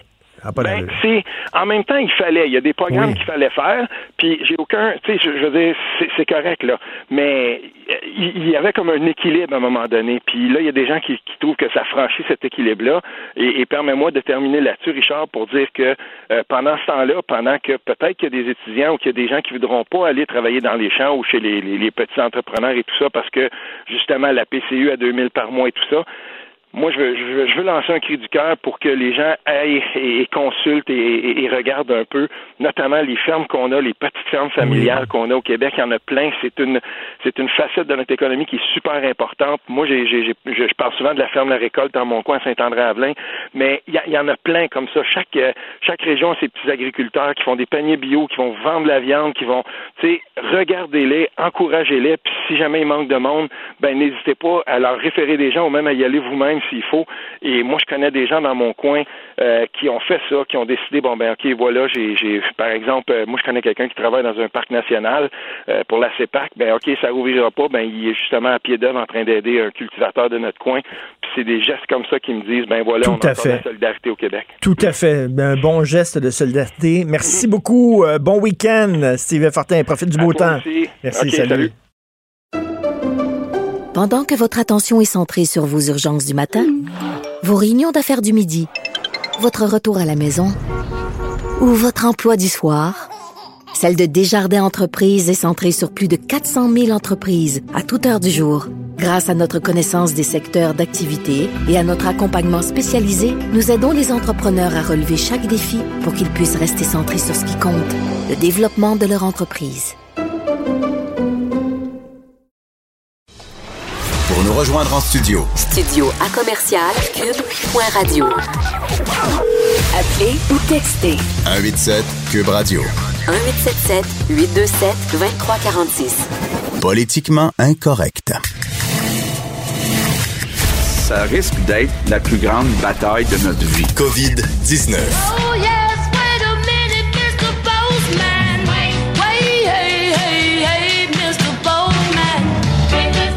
Postman. Oh c'est le Hello. facteur Vincent Dessureau. Et comment ça va? Ça va bien, toi? Écoute, un bouchon de circulation à Montréal. Ben oui, euh, quand même, euh, c'est les images. c'est pour ça que ça reste un dossier qui est sérieux. là. C'est une, poursuite, une poursuite policière ce matin, là, vers 2 heures, qui a fait cette nuit, là, 2h45, euh, qui a mené à un conducteur blessé, là, donc le conducteur euh, fuyard. Euh, il y a enquête d'ailleurs donc du, du bureau d'enquête indépendante, mais ce que ça a créé, c'est un bouchon de 5 km à l'entrée du tunnel. Et de ce que je voyais, il y a beaucoup d'automobilistes qui étaient comme, ah, ben, hein, ça, fait combien, ça fait combien de temps qu'on n'a pas vu ça? Ben, ça fait, écoute, euh, faire un mois. Euh, sur- Il y a eu quelques bouchons pour des incidents, mais un bouchon de cette importance-là, je comprends, sauf que je me disais, je voyais les images de notre collègue Marianne Lapierre là, qui, qui, qui filmait tout ça euh, plus tôt aujourd'hui. Mais je me disais, tout ce monde-là, là, évidemment, il y a beaucoup de camionneurs, puis euh, le- tout le monde, c'est des services essentiels, là, quand même. C'est un bouchon de 5 km de services essentiels qui veulent se rendre au travail, là, pour la plupart. Alors, euh, on espère les quand gens, même les gens que... disent, ah, ben, finalement, il y avait du bon avec la pandémie. Euh, oui, ben on voit que le Ça trafic, en, en général, ça va, mais ce matin, c'était, disons, un retour en arrière à la belle époque avec un, petit- Écoute, un bouchon euh, monstre. J'ai pas hâte d'annoncer à mon fils qu'il va retourner à l'école. Il va brailler. Pour vrai, il va être, gars. lui, ça ne tente pas? Ben, lui, il Même après, là. mais ce sera pas pour longtemps. là. On Il parle, ça là. va être quoi, un mois, Ben oui, euh, cinq un semaines. là?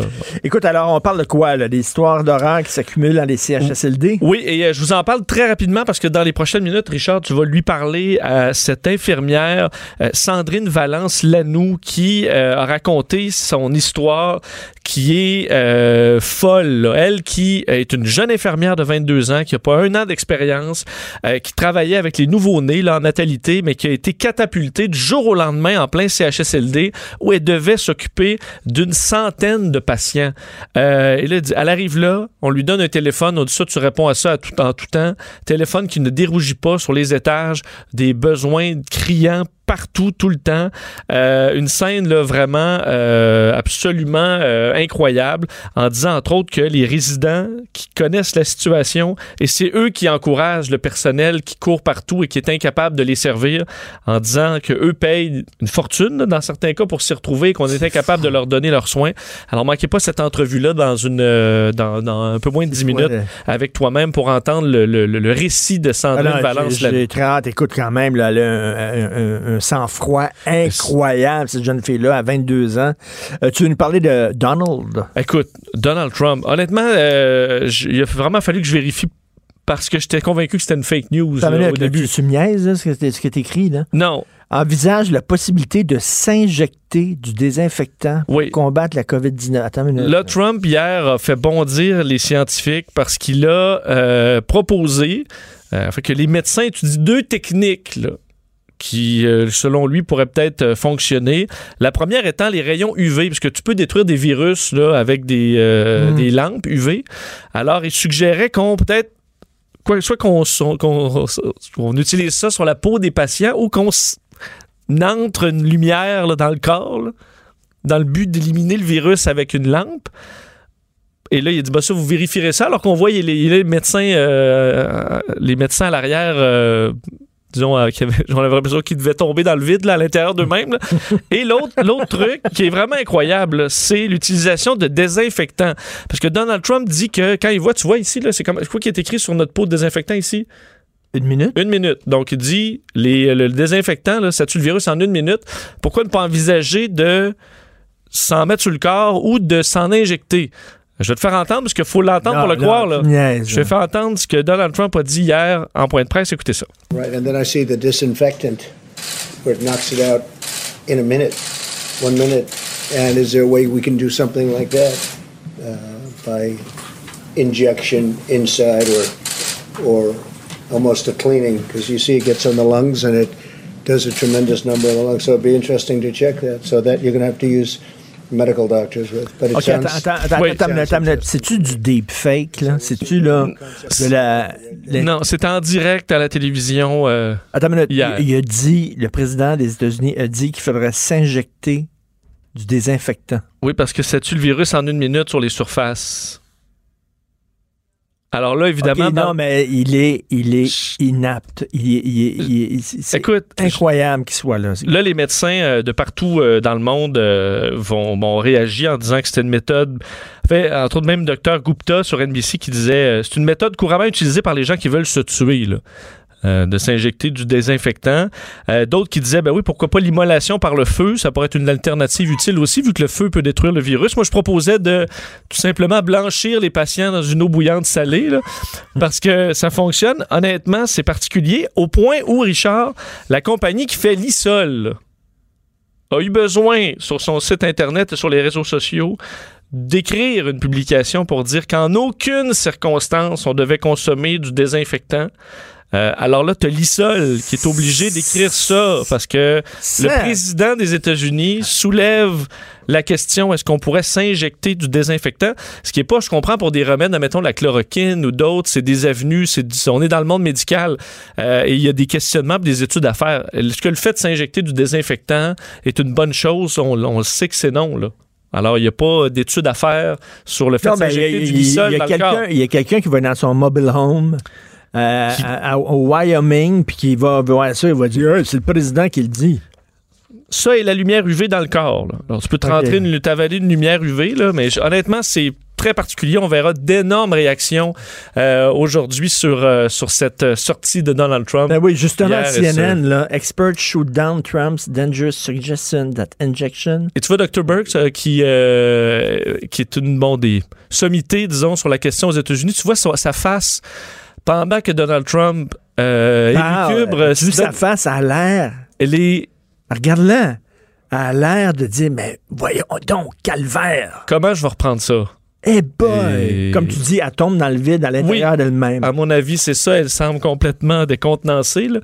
Euh, c'est particulier ce qu'on vit aux, aux États-Unis, alors que le bilan augmente. hein. Le bilan des morts a atteint 50 000, euh, 50 000 décès Non, donc, aux États-Unis. c'est- Krusty le clown, là, lui, là, vraiment. Ben, là. euh, Écoute, Joe Biden, il croit que Trump va vouloir repousser les élections. Oui, pour rester sur Trump, Joe Biden est sorti euh, donc euh, hier disant que disant souvenez-vous de ce que je vous dis, je pense qu'il va essayer de reporter les élections d'une manière ou d'une autre, trouver des raisons pour lesquelles elles ne peuvent pas avoir lieu.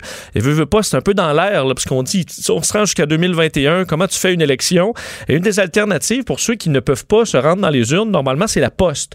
Et Joe Biden fait un lien sur le fait que Trump veut bloquer une, éventuelle alternative postale parce que euh, Trump a récemment mis, euh, disons, en- son veto fait, veut mettre son veto sur un financement d'urgence pour la poste américaine. Alors, Joe Biden voit là-dedans une mesure pour Et- empêcher que la poste prenne, prenne euh, l'élection, disons, en main. Alors, euh, c'est ce qu'on voit. Et on sait que les démocrates se plaignent des points de presse comme ça de Trump qui durent des fois une, des fois deux heures par jour, disant que ce n'est pas des points de presse pour la santé publique, mais que c'est des euh, des, des- des conférences de presse de campagne. là, Ben parce oui. qu'il attaque les Joe Biden, il attaque les démocrates constamment. Euh, et il- Donald Trump dit que Joe Biden ne veut pas débattre avec lui. Joe Biden a dit hier, je trépigne à l'idée de débattre avec Trump. Je suis prêt pour le débat sur Zoom, sur Skype, sur Slack, sur Hangout ou en personne quand il veut, où il veut. Euh, C'est un, alors, fou. euh, C'est un fou furieux. Les gens qui défendent encore Donald Trump, là, vous avez vraiment des problèmes. Regardez-vous dans le miroir, là. ça n'a pas de bon sens. Le gars, il dit qu'il faut s'injecter des, des complètement flyé. Euh, le bilan s'améliore en Espagne. Oui, rapidement, euh, te dire que le bilan euh, bon, mondial qui, atteint 192 000 morts confirmés, mais des meilleures nouvelles en Espagne, on avait une petite hausse de, décès dans les derniers jours. Ça a repris en baisse 367 décès. Ça demeure des êtres humains, là, mais c'est le, le meilleur bilan depuis le 22 mars dernier pour l'Espagne. Ça remonte à, loin. Euh, alors que l'Allemagne, te dire, euh, se prépare. C'est quand même intéressant, l'Allemagne, qu'ils sont quand même en avance sur plusieurs pays. On commence à Euh, mais ce qu'ils font pendant le déconfinement, Richard, et pendant que le- le- le- les, courbes sont aplaties, ils se préparent à la deuxième vague. Alors, on est déjà en train de faire d'immenses chantiers en, Allemagne pour que des centres de- d'exposition, donc des centres de conférences, soient euh, co- convertibles très rapidement en, en hôpital, si jamais Ah, on a oui. besoin en cas de deuxième vague. Alors, on va être prêt si ça survient. Alors, on travaille là-dessus pour pas se faire prendre de cours si le virus revient en Allemagne. Merci beaucoup, Merci. Monsieur le facteur. Et restez des nôtres parce qu'après la pause, il y a cette jeune infirmière de 22 ans qui se retrouvait à gérer 100 patients dont le tiers avait la COVID-19. Elle va nous parler de l'enfer qu'elle a vécu. Vous écoutez Politiquement Incorrect. Pendant que votre attention est centrée sur cette voix qui vous parle ici, ou encore là, tout près ici, très loin là-bas, Ou même très, très loin. Celle de Desjardins Entreprises est centrée sur plus de 400 000 entreprises partout autour de vous. Depuis plus de 120 ans, nos équipes dédiées accompagnent les entrepreneurs d'ici à chaque étape pour qu'ils puissent rester centrés sur ce qui compte, la croissance de leur entreprise. Politiquement incorrect. Joignez-vous à la discussion. Appelez ou textez 187 Cube Radio. 1877 827 2346. Alors, vous avez vu la page euh, couverture du Journal de Montréal, cette jeune infirmière de 22 ans qui a un sang-froid incroyable, Sandrine Valence-Lanou, qui s'est retrouvée projetée comme ça, euh, euh, subito presto, là, dans un CHSLD qui devait gérer euh, une centaine de patients toute seule, dont le tiers avait la COVID-19. Elle a vraiment vécu une scène d'apocalypse. Elle avec nous. Bonjour Valérie. Euh, Euh, Sandrine, pardon, bonjour. Sandrine, oui, bonjour Sandrine. Alors, euh, comment ça se fait que vous vous êtes retrouvée plongée dans cette situation-là? C'était pas votre choix d'aller là. Non, en effet, euh, c'est une situation dans la plupart on- dans laquelle on se retrouve. Euh, on se retrouve avec des surplus avec l'arrêté ministériel. Dans certains sites, on se retrouve à être beaucoup à faire du temps plein. Euh, fait que dans ce temps-là, qu'est-ce qu'ils font? Ben, ils essaient de- d'envoyer leur surplus dans CHSLD. OK, vous le saviez qu'il y avait une possibilité que vous vous retrouviez là à un moment donné? Euh, oui, je dirais que la peur pour tout le monde est vraiment là. On a tous peur de se faire envoyer là. C'est plus le fait qu'on n'a pas de formation. Euh, on vient de des milieux vraiment, vraiment très différents chacun. là. Vous, là, vous êtes fraîchement diplômé. Euh, vous, aviez un emploi dans une unité de natalité d'un hôpital près de chez vous. Donc, ça n'a rien à voir avec un CHSLD puis des gens là, qui sont en, avec la COVID-19. Vous vous êtes retrouvé là à quoi, le, matin? Euh, en fait, moi, je suis, je travaille de soir, ben de nuit. Donc, j'ai reçu l'appel peut-être six heures avant d'entrer sur mon corps de travail. Puis, euh, c'était ça qui est ça. Là, faut, faut y aller. OK. Et euh, quand vous êtes rentré, est-ce qu'il y a quelqu'un qui vous a pris en charge, quelqu'un qui vous a organisé, quelqu'un qui a dit tu dois faire ci, tu dois faire ça? Mais j'ai partie de ceux qui ont eu de la chance. Euh, j'ai eu quelqu'un qui était là deux heures avec moi. C'est une conseillère en soins infirmiers. Là. Son travail, c'est de venir nous orienter, si on peut dire. Mais c'est pas une formation, ça. Tu sais, on essaie de démêler le tout ensemble. Mais euh, c'était deux heures. C'était pas une journée ni cinq jours auxquels on est habitué. Eh ben, OK, deux heures, puis après ça, euh, tu es toute seule, tu te retrouves toute seule avec 100 patients dont le tiers avait la COVID. Euh, tu le savais que le tiers avait la COVID? Euh, non, c'est en arrivant là-bas que je l'ai appris. La première journée, j'ai pris en charge une unité qui était non COVID. Et quatre jours plus tard, quand je suis arrivée euh, à mon travail, qu'on m'a dit, ben aujourd'hui, tu es la seule infirmière, c'est toi qui as les trois unités. Donc, tu restes sur l'unité de COVID pour l'instant, mais tu gères aussi les autres. Et là, le téléphone qui, qui arrêtait pas de sonner? Ouais. Ouais. Euh, en fait, euh, en tant qu'infirmière, il y a beaucoup de décisions qui sont prises par nous. Donc, euh, s'il y a une problématique sur une autre unité que je peux pas aller, étant donné qu'on essaie de moins mélanger possible le COVID, non COVID, euh, ben c'est moi qui dois répondre aux questions. C'est moi qui dois essayer de les orienter euh, à prendre les meilleures décisions dans le fond. Là. Maman, il fallait avoir un sang-froid incroyable parce que tu te retrouvais submergé totalement, là. Euh, oui, j'ai essayé de faire moi de mon mieux, mais tu sais, moi, ma clientèle, c'est pas gériatrique, des soins palliatifs, j'en ai jamais fait de ma vie non plus. On sait jamais vraiment à qui poser nos questions, surtout de nuit. Tu sais que chacun de tes appels, ça va déranger quelqu'un. Fait que, ouais, c'est pas quelque chose qui a été facile. Alors, qu'est-ce qu'ils demandaient? C'était quoi qu'il fallait faire? Qu'est-ce que les gens demandaient? Euh, Qu'est-ce que vous voulez dire parce qu'ils demandaient? Ben, C'est-à-dire, les patients, ils demandaient quoi? C'est quoi? Ils demandaient de manger, ils demandaient de boire, ils demandaient de- qu'on change leur couche, qu'on les lave. euh. En fait, comment ça fonctionne? Nous, on fait des, euh, des tournées pour les changements de culottes. Denis, c'est différent. Les patients boivent pas ou mangent pas, à moins qu'ils demandent un verre d'eau, là, bien évidemment. Mais les, les appels que je recevais, c'est surtout des infirmières auxiliaires euh, qui doivent euh, poser des, des actions, comme par exemple des besoins ou des, des médicaments aux besoins, mais c'est seulement une infirmière qui peut prendre la décision de leur administrer. OK, euh, au, au- au- au cours des derniers jours, bon, euh, euh, Sandrine, tu, tu avais lu dans les journaux comment ça se passait dans les CHSLD, bien sûr. Est-ce que c'était pire que ce que tu avais imaginé? Euh, je te dirais oui. J'ai toujours eu une paire bleue euh, des CHSLD. Là, on va pas se le cacher, on n'attend jamais rien de très, très positif à ce niveau-là. Euh, moi, pour ma part, écoute, j'essayais de d'en moins en écouter le possible. Puis euh, ce que j'ai vu, c'est vraiment pire que pire. C'est pire que ce que je pensais. C'est quoi le pire? C'est quoi? C'est le chaos, le, bordel, le manque de coordination? Euh, le pire dans tout ça, c'est les conditions de travail euh, des, des, des préposés, euh, le fait qu'on se retrouve à être la plupart des employés qui ont jamais été dans un CHSLD, là, c'est à notre tour de gérer tout ça. Les conditions de vie des résidents, je trouve ça tellement triste. qu'on n'ait pas assez d'employés pour vraiment là, les prendre en charge, prendre le temps, s'asseoir avec eux pour les aider à manger. Là. Il y en a beaucoup qui se retrouvaient à boire euh, durant toute leur journée seulement du sûr parce qu'on n'avait pas le temps euh, de les nourrir adéquatement. OK, la, la question qu'on se pose, là, puis euh, je suis sûr que tu es très bonne dans ce que tu fais, mais la question qu'on se pose, c'est comment ça se fait qu'on a envoyé une fille de 22 ans avec très peu d'expérience? Parce que là, on dirait, là, c'est, on, on- on y va selon l'ancienneté, en disant, moi, là, j'ai, j'ai tant d'expérience, moi, j'ai pas le goût de faire ça, donc on donne ça aux jeunes, alors que c'est, le monde à l'envers. On- on demande à des jeunes de gérer euh, sans patients, alors que, me semble, c'est des gens avec beaucoup plus d'ancienneté qui seraient capables de faire ça? Je suis tout à fait d'accord. Je me pose la même question. Mais euh, comme comme n'importe quoi, tout fonctionne par un niveau d'ancienneté. Euh, je pense que c'est de cette façon-là qu'ils ont raisonné. Ce que j'aurais aimé pour ma part, c'est qu'on demande euh, aux volontaires d'abord qui aurait aimé aller porter main forte parce que ça, a vraiment été une décision hors de notre contrôle. Moi, j'ai de l'ancienneté, moi, j'ai pas le goût de ça. Fait que ça, c'est vraiment, c'est les jeunes qui sont poignés à faire cette job-là, qui sont des jobs de fous pour lesquels ils ne sont pas formés. Il y a vraiment des questions à se poser. Est-ce qu'il y a des préposés là-bas qui, qui pleuraient, qui étaient en colère, qui étaient en burn-out, qui voulaient sacrer le camp? Parce que là, on le voit, là, il y a beaucoup de gens qui manquent dans le système de santé, puis on peut pas les blâmer. À un moment donné, ils sont écœurés. Euh, oui, en effet, on est beaucoup, on essaie de s'en parler, de se remonter le moral, mais c'est difficile. Ce qui est plus difficile là-dedans, c'est qu'on se dit, si moi je vais pas, qui va y aller, tu sais? Là, j'ai quoi, un 6-7 jours d'expérience, si je peux dire, là? Je sais déjà que j'en sais beaucoup plus que la plupart des gens qui vont débarquer et qui n'ont pas d'ancienneté.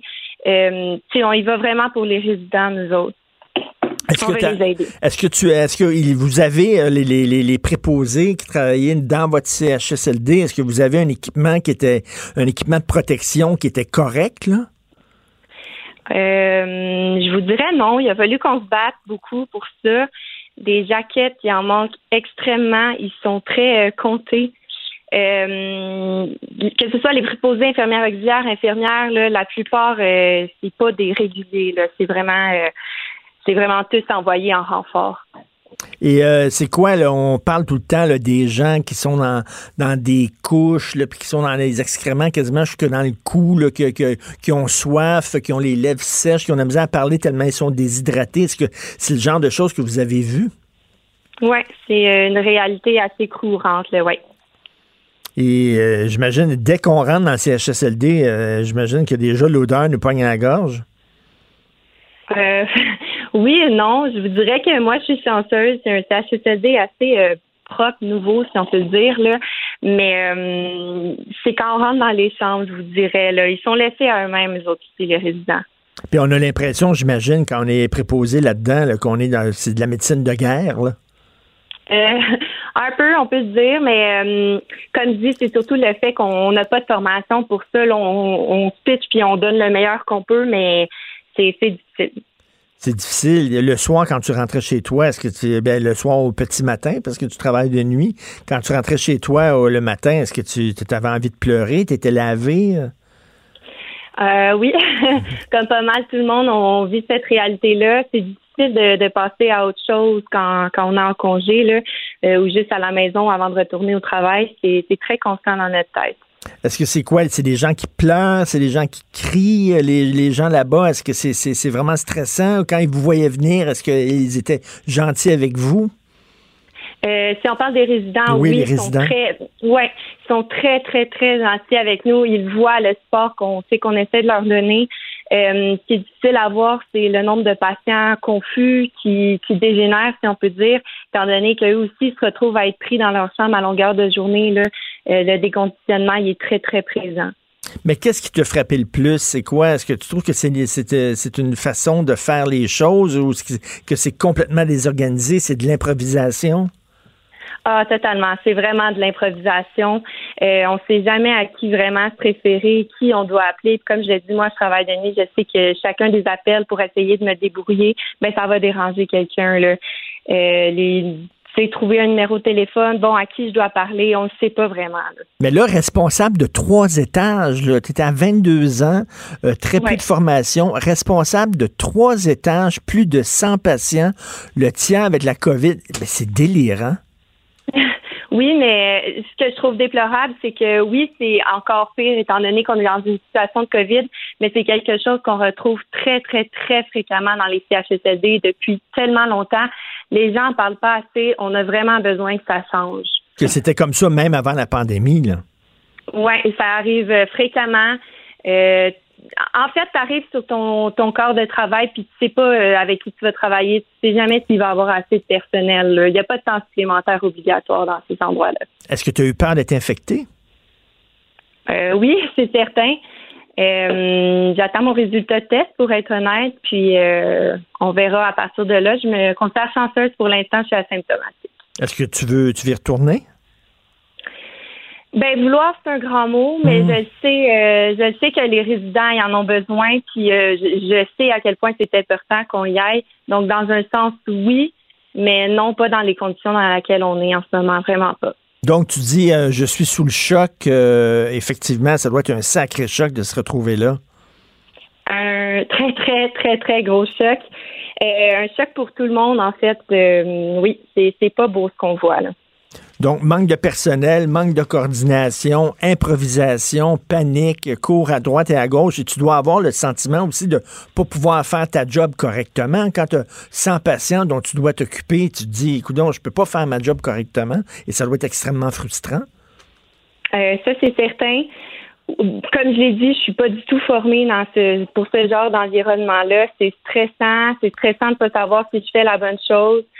J'essaie de me dire, toutes les gestes que je pose, j'essaie seulement qu'ils soient faits de façon humaine. Je veux qu'ils soient traités de la façon que moi et ma famille, j'aimerais qu'ils soient traités. Donc, euh, c'est vraiment dans cette optique-là que j'y vais. En tout cas, un sang-froid incroyable. Merci beaucoup, Sandrine. Merci, c'est vraiment hallucinant. Donc, Sandrine Valence Lanou, 22 ans, qui s'est retrouvée à gérer 100 patients, dont le tiers avait la COVID-19. Merci. Mais merci beaucoup à vous. Bonne journée. Et on avait vu la même chose en éducation. Souvenez-vous, il y a quelques mois en éducation, il y a des gens qui ont dit ça n'a pas de sens. Ce sont des jeunes profs qui ont aucune formation, qui sortent de l'université et qui se retrouvent avec les classes les plus lourdes, avec le plus gros nombre de cas problèmes. Pourquoi? Parce que les vieux profs qui, eux, ont de la formation, qui, eux, savent quoi faire, eux autres ne veulent pas ces classes-là parce que c'est trop exigeant. Et eux se disent, je suis rendu à un certain âge, euh, je veux prendre ça relax, j'ai travaillé fort toute ma vie, euh, moi, j'ai une ancienneté, donnez ça aux plus jeunes. Fait que là, on se retrouve avec un système complètement fucké où ce sont des gens qui ont aucune formation qui se retrouvent avec les cas les plus lourds, alors que ça devrait être l'inverse. C'est-à-dire que, mettons, tu prends quelqu'un qui sort de l'université, puis là, tu le projettes dans la pire situation possible. C'est pas comme ça que ça devrait fonctionner. C'est-à-dire des grosses situations lourdes, ça devrait être les gens qui ont de l'expérience. Mais les autres disent non, ancienneté. Fait que là, toute la merde tombe sur les jeunes qui sortent de l'université puis qui se retrouvent à faire des jobs débiles que les plus vieux ne veulent pas faire. C'était comme ça en éducation et là c'est comme ça en santé. La fille 22 ans, fraîchement diplômée, elle, s'occupait d'une unité de natalité des nouveaux-nés, des poupons, super tranquilles, tout cute, tout ça, tout à coup, du jour au lendemain, projetés euh, dans un CHSLD. Elle doit s'occuper de trois étages en pleine nuit, sans résident. C'est un système débile. Complètement. Pendant que votre attention est centrée sur cette voix qui vous parle ici, ou encore là, tout près ici, très loin là-bas, Celle de Desjardins Entreprises est centrée sur plus de 400 000 entreprises partout autour de vous. Depuis plus de 120 ans, nos équipes dédiées accompagnent les entrepreneurs d'ici à chaque étape pour qu'ils puissent rester centrés sur ce qui compte, la croissance de leur entreprise.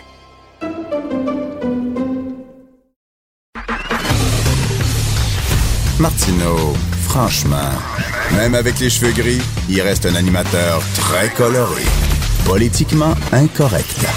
Alors, tous les vendredis, je parle avec François Lambert. Salut François. Salut Richard, comment ça va? Ça va bien. Écoute, je sais pas si tu étais à l'écoute pour euh, l'entrevue tantôt avec la jeune infirmière, mais je vais t'expliquer la situation.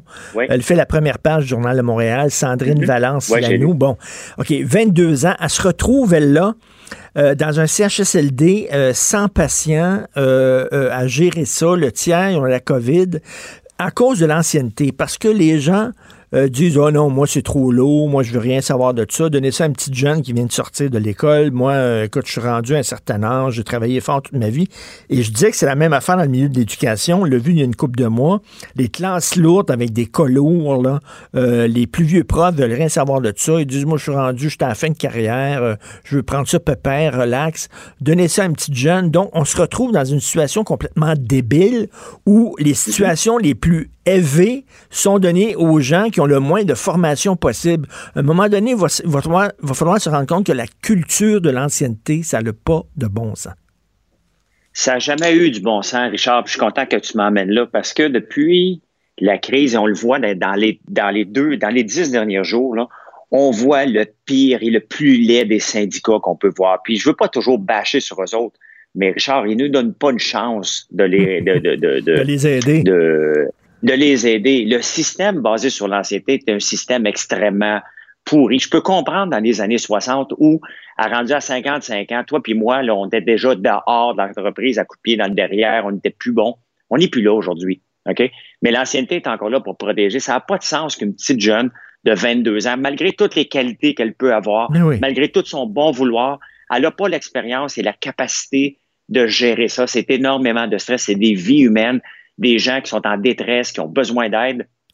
Et on voit, c'est basé, bien entendu, sur un syndicat qui dit non, non, un peu, c'est l'ancienneté en premier, puis pas. Non, mais l'ancienneté, c'est-à-dire que nous autres, on ne s'aide pas comme société, c'est-à-dire que on envoie des gens qui sont pas formés dans les situations les plus difficiles et les plus complexes. Comme société, on se tire dans le pied, là. Ben alors oui, qu'il y a mais des gens qui sont réalité- formés, alors qu'il y a des gens qui sont formés justement pour euh, affronter ces situations-là, mais eux autres, ils, ils sortent le joker de, le- de leur jeu de cartes en disant ancienneté. Effectivement, parce que c'est le plus laid. Et s'il y a quelque chose que les syndicats ont mis en place au fil des années, c'est bien le principe de l'ancienneté. Et ce principe-là devrait tomber parce que lorsqu'on va à, à la guerre, on envoie nos meilleurs soldats. Ben oui. Pas les pires, parce que, attention, je dis les pires, je fais attention, là, parce que c'est pas la pire. Là. C'est- S'ils l'ont mis là, c'est peut-être par dépit, mais elle s'est bien débrouillée quand même. Faut lui donner, faut lever non, notre- mais elle a à cette sang-froid, elle a un sang-froid incroyable. Mais tu sais, euh, je reviens dans le domaine de l'éducation. Il y a plein de jeunes profs qui, euh, au cours de la première année, quittent leur métier parce qu'on les parachute dans les situations les plus élevées. Fait que les autres disent, regarde, moi, je décrisse, là. Ben, avec raison. Avec raison, ça devrait, euh, euh, on devrait que fonctionner au mérite en 2020. Peu importe l'âge que nous avons, on a un devoir, pas de surperformer, mais on est supposé être de mieux en mieux dans notre profession chacune. Tu es bien meilleur animateur que tu étais au, au- la première fois que tu as pris un micro, Richard. Mm, C'est normal, mm. t'as de l'ancienneté. Euh, et on t'en donne un micro pour la même. Donc, c'est la même chose. Ce matin, Richard, dans la même optique, je lisais les journaux et je tombe, honnêtement, là, sur une ligne à, à- Aéroport de Montréal. À Aéroport de Montréal, bien entendu, qui ont perdu énormément de revenus. hein. il y a 90% de moins de Ben oui. trafic euh, au mois d'avril. Donc, ils ont été chercher 500 millions supplémentaires en levée de fonds. Et, bon, ils font des, des coupures un peu partout. Et tu vois comment c'est laid ce qu'ils ont fait. Ils ont coupé que les gens qui ont pas, qui sont pas syndiqués. Hmm. Ils ont coupé les employés, Richard, qui ne sont pas syndiqués. Ils n'ont pas été voir le syndicat. Le syndicat ne fait aucun effort pour maintenir. Non, non, allez couper les pauvres petits qui sont pas, qui n'ont pas eu le droit de se syndiquer eux autres. euh, on va les couper de salaire pendant que nous autres, on garde nos salaires à temps plein. C'est laid, Richard, là. C'est à me le lever le cœur à Et chaque la- jour quand je vois et-. Et François Legault, qui voulait augmenter le salaire des préposés aux bénéficiaires en disant ça fait longtemps qu'on aurait dû augmenter leur salaire. Et là, le syndicat qui dit non, non, non, non, non, c'est hors de question. Vous augmentez le salaire de tous les fonctionnaires, tous les employés de la fonction publique ou pas pantoute. Fait que eux autres ont mis les bâtons dans les roues. Je trouve qu'un gouvernement, effectivement, a dit là, actuellement, là, c'est pas vrai que vous avez tous les mêmes besoins. Les préposés bénéficiaires, eux autres, ont vraiment besoin d'être augmentés. Puis pour la première fois dans l'histoire du Québec, nous autres, on s'en fout de vos conventions collectives puis tout ça. On va faire les choses différemment. Ben, eux autres, le syndicat a dit non. Non. On verra Ben, ça. tu vois, c'est exactement, Richard, pourquoi que les préposés aux bénéficiaires travaillent pour le gouvernement à 13 piastres de l'heure. C'est inacceptable. Je paye aucun de mes employés pour faire des jobs bien plus faciles que préposés aux bénéficiaires. Pourquoi? Parce que le syndicat les protégeait pas. C'était pas important. C'était les derniers en liste. Et les syndicats maintenant disent non, non, non, non. Eux autres, maintenant, il y a du rattrapage. Fait qu'ils veulent se servir des préposés aux bénéficiaires pour rattraper tout le monde à plein régime alors qu'on s'en va peut-être en déflation. Honnêtement, Richard, ce que je vois des syndicats me lève le cœur depuis une dizaine de jours parce qu'on voit le plus laid. Ils tirent la couverte sur leur, de, leur côté, ils l'arrachent au complet, euh, sont aucunement solidaires des autres parties de travail. C'est pas normal, Richard, que l'aéroport de Montréal coupe les salaires d'une seule partie d'employés qui sont pas syndiqués. Inacceptable de Mais voir ça. C'est notre- inacceptable de voir, de voir une syst- petite jeune notre système est rigide, il est extrêmement rigide, avec plein de red tape puis de règles. Mais là, en période de crise, il me semble que euh, tu fais sauter certaines règles, tu tu euh, t'adaptes, tu t'assouplis. Là, non. On garde un système qui est aussi rigide qu'avant. Ça tient pas. Oui. Ça tient pas, puis tu sais, qu'est-ce qu'ils vont sortir? Je te dis tout de suite la phrase. Manon Massé va sortir, Rambo va sortir, toutes les plus grandes gueules syndicales au Québec vont la sortir. On s'est battu pour nos droits, tu. Oui. Ça va sortir avec les pancartes. Alors que les droits des autres, on les met où? C'est pas juste les droits d'une d'une part de la société, c'est une part de tout le monde. Et je suis particulièrement fâché, Richard, cette semaine, parce qu'à tous les jours, ça sort le plus laid de, de- de- des syndicats. Regarde les, les professeurs, OK? Moi, je suis pas contre, je suis pas pour l'école, que l'école recommence, Richard, pas pour euh, l'auto-immunité. C'est il reste trois semaines d'école. Ça vaut pas la peine de mettre un branle-bas de combat. Ah, sortons du confinement, peut-être, mais d'aller parquer tout, tout le monde dans une école alors que les profs, ça ne tente plus, les élèves, ça ne tente plus. Ça va être juste un chiard de marde pour rien, OK? Euh, appelons un chat un chat. Là. Je m'excuse, je parle mal le matin. que je te dis? non, mais, non, non, j'imagine, j'imagine la, la face de mon fils quand je vais, quand je vais y annoncer qu'il faut qu'il retourne à l'école. là. Tu sais, ça fait trois semaines qu'il, qu'il se pogne le bain. Là. Ben oui. Puis, il va retourner à l'école le 18 mai. Ils vont être la moitié des classes. Ben, OK. Le, le but, c'est pas de dire aux jeunes, on sort tout au mois de septembre. Recommençons à sortir tranquillement. Je suis correct pour être des confinements. Là, on a appris. On le sait qu'il faut faire attention. Ça prenait ça. Parfait. Mais là, les, le, le président des syndicats, qu'est-ce qu'il a dit hier? Oh, attends un peu. Il y a des professeurs qui hébergent leurs parents à la maison, puis il n'est pas question qu'eux aillent enseigner. Depuis quand le président du syndicat connaît tout le monde par leur, leur nom et leur histoire personnelle? Il a sorti des cas de maladie de professeurs. My God, j'ai écouté le président du syndicat, Richard, puis j'ai dit, OK, nos profs sont tous malades. Ils sont tous malades, puis ils, toutes- euh, ils ont toutes des maisons euh, bigénérationnelles. Tu vois comment, au lieu de dire, OK, oui, parfait, on va regarder comment on peut le faire, c'est non, non, non, mais pour les mauvaises raisons. La réalité, c'est que, disons, on appelle un chat un chat, ça va être extrêmement complexe pour seulement trois semaines. Au mois de janvier, je dirais, retournons à l'école. Écoute, là, a là, pas un élève. t'as, t'as vu tous les programmes, là, je veux t'amener ces programmes d'aide, là. Écoute, c'est Ah, fou, là. Attends, il y a- attends, il y a l'aide aux entreprises, il y a le fonds, là, effectivement, d'urgence. Il y a, écoute, là, il va y avoir de l'aide aux étudiants, 9 milliards de dollars. Les municipalités demandent 10 milliards de dollars en aide. Là, il va annoncer cet après-midi, Justin Trudeau, qui va aider les petites entreprises à payer leur loyer pendant trois mois. Il va subven- subventionner 75% de leurs employés. Euh, écoute, l'argent, en veux-tu là? C'est rendu, il y a tellement d'aide qu'il y a des gens qui préfèrent rester chez eux puis pas aller travailler puis prendre leurs 2000 pièces par mois. Puis là, il y a plein Ben, de petites entreprises qui sont en pénurie de main-d'œuvre parce que les gens disent ben moi je suis payé à me pogner le cul. Richard, je le vis à temps plein, de peine et de misère. Là, je viens d'embaucher deux, deux, deux jeunes de 19 ans, écoute, qui ont, que eux autres, ils disent non, non, j'attendrai pas au mois de septembre, alors que tout le monde va avoir une, euh, va chercher un job. Il y en a une de disponible, je laisse tomber le 2000, je m'en viens travailler. Il y en a encore. Mais c'est inacceptable euh, que don- qu'ils donnent de l'argent comme ça. Là, Valérie Plante, euh, regarde, ben, un peu, 2000 par mois, ça n'a aucun bon sens si tu gagnais pas déjà au moins 2000 par mois. OK? Parce que là, il y a des gens qui font plus d'argent en restant chez eux. Ben oui. Tout simplement. Ensuite, l'aide aux étudiants. Y avait-tu demandé de l'aide encore? Mon fils, Richard, qui termine le collège, il est en secondaire 5, il termine. Il n'avait pas l'intention de travailler cet été, OK? C'est pas un gars de, un gars de riche, là, comme le monde pense, là. Il, euh, je sais pas, va s'entraîner. Tu un- ado, OK? Il avait pas encore dans sa mission de travailler cet été, mais il a le droit à 1250 pièces. OK? Il savait même pas, OK? Tout à coup, il a le droit, il a juste à remplir un formulaire, il a 1250. Non, mais attends, il va-tu en rentrer des chips chez nous? Toi, tu savais-tu qu'on avait autant d'argent que ça?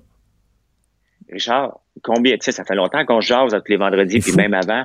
Euh, on dépensait sans compter alors qu'il fallait mettre de l'argent de côté. Ça, c'était le, gouvernement de Trudeau. Maintenant qu'on en a besoin, il dépense plus sans compter. Il, il, a- compte plus. On va avoir un déficit de près de 230 milliards. Valérie Plante, on va frôler probablement le 300. Valérie Plante annonce hier, on va, euh, on va, on lever des roches, voir à quelle place qu'on peut sauver, mais on coupera pas personne. La réalité, là, c'est encore une histoire de syndicats. Ils ont tellement peur d'affronter les syndicats que euh, ils ont tellement gueulé que tout le monde a peur de les affronter. Et maintenant, ils ont le gros bout du bâton, mais qui qui paye? Le contribuable. Ben oui, parce que eux autres, là, eux autres, les fonctionnaires, ils perdent pas leur job, eux autres. Là, puis euh, ils ont leur fonds de pension avec euh, prestations déterminées, puis tout ça. là, euh, alors que toutes les entreprises se sentent la ceinture, tout le monde se sent la ceinture. Eux autres, non. Eux autres, c'est la job vraiment là, sécurisée. au. Quand même qu'il n'y a rien qui va se passer. Là, admettons qu'on donnait beaucoup de tickets en ce moment. On s'entend que ceux qui administraient les tickets de la Ville de Montréal, euh, ils ont un petit peu moins d'ouvrage.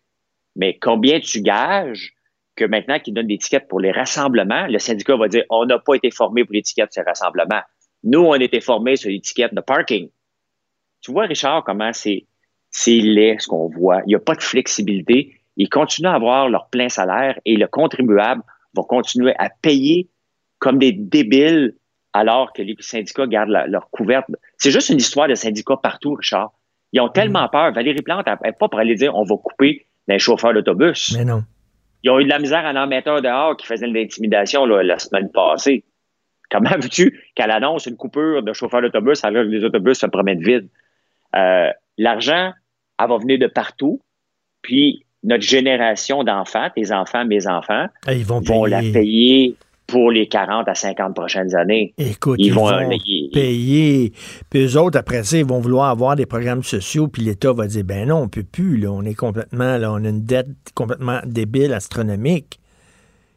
Puis il fallait se préparer, pas pour aussi pire que ça, mais les quatre dernières années où ce qui est dépensé en moyenne 22 milliards de trop par année, à 30 milliards même à l'occasion, Justin Trudeau, il aurait dû se préparer pour une crise économique, pas un tsunami accompagné d'une inondation, accompagné d'ouragans. Nomme-les toutes, tout est arrivé en même temps. Et là, on se ramasse avec 300 milliards. Pierre Richard, c'est pas terminé. L'Alberta, l'Alberta, qui nous a financé pendant des années un système de péréquation grâce au pétrole. Le pétrole vaut zéro maintenant. On va maintenir des jobs art- artificiellement. Puis dans le journal le matin, qu'est-ce qu'on parle maintenant? De faire une gestion de l'offre au pays pour arrêter d'acheter du pétrole d'ailleurs et subventionner massivement le pétrole canadien, alors qu'il plus, il, il- il coûte à peu près 30 dollars le baril à extraire maintenant, et on, il rapporte zéro. Moi, j'ai toujours dit, oui, servons-nous du pétrole canadien, Mais tant qu'on est compétitif mondialement, là, honnêtement, ça vaut pas la peine du tout d'extraire un seul baril de pétrole. Mais on va continuer à le faire. Écoute, rapidement, je vais avoir, là, ils, ont, ils ont pris du temps avant d'appeler l'armée. Euh, ils ont dit, oui, ils n'ont pas de formation médicale. Écoute, tabarnouche, c'est pour changer des couches, les laver puis les faire, les faire manger. Arrête la formation médicale. Puis, premièrement, ils ont des premiers soins. Ils ont une formation de premiers soins, l'armée. Moi, je pense qu'ils ont pris tant- autant de temps pour appeler la- Ils ont attendu pour appeler l'armée parce que c'est du nationalisme mal placé. On n'est pas au Richard, Québec pour appeler, appeler l'aide de, de l'armée canadienne. Ben, Richard, il va falloir accepter que tant qu'on fait partie de cette confédération-là, c'est pas l'armée canadienne, c'est notre C'est armée. notre armée. On n'a pas à demander la permission à Justin, puis Justin dit j'accorde la permission.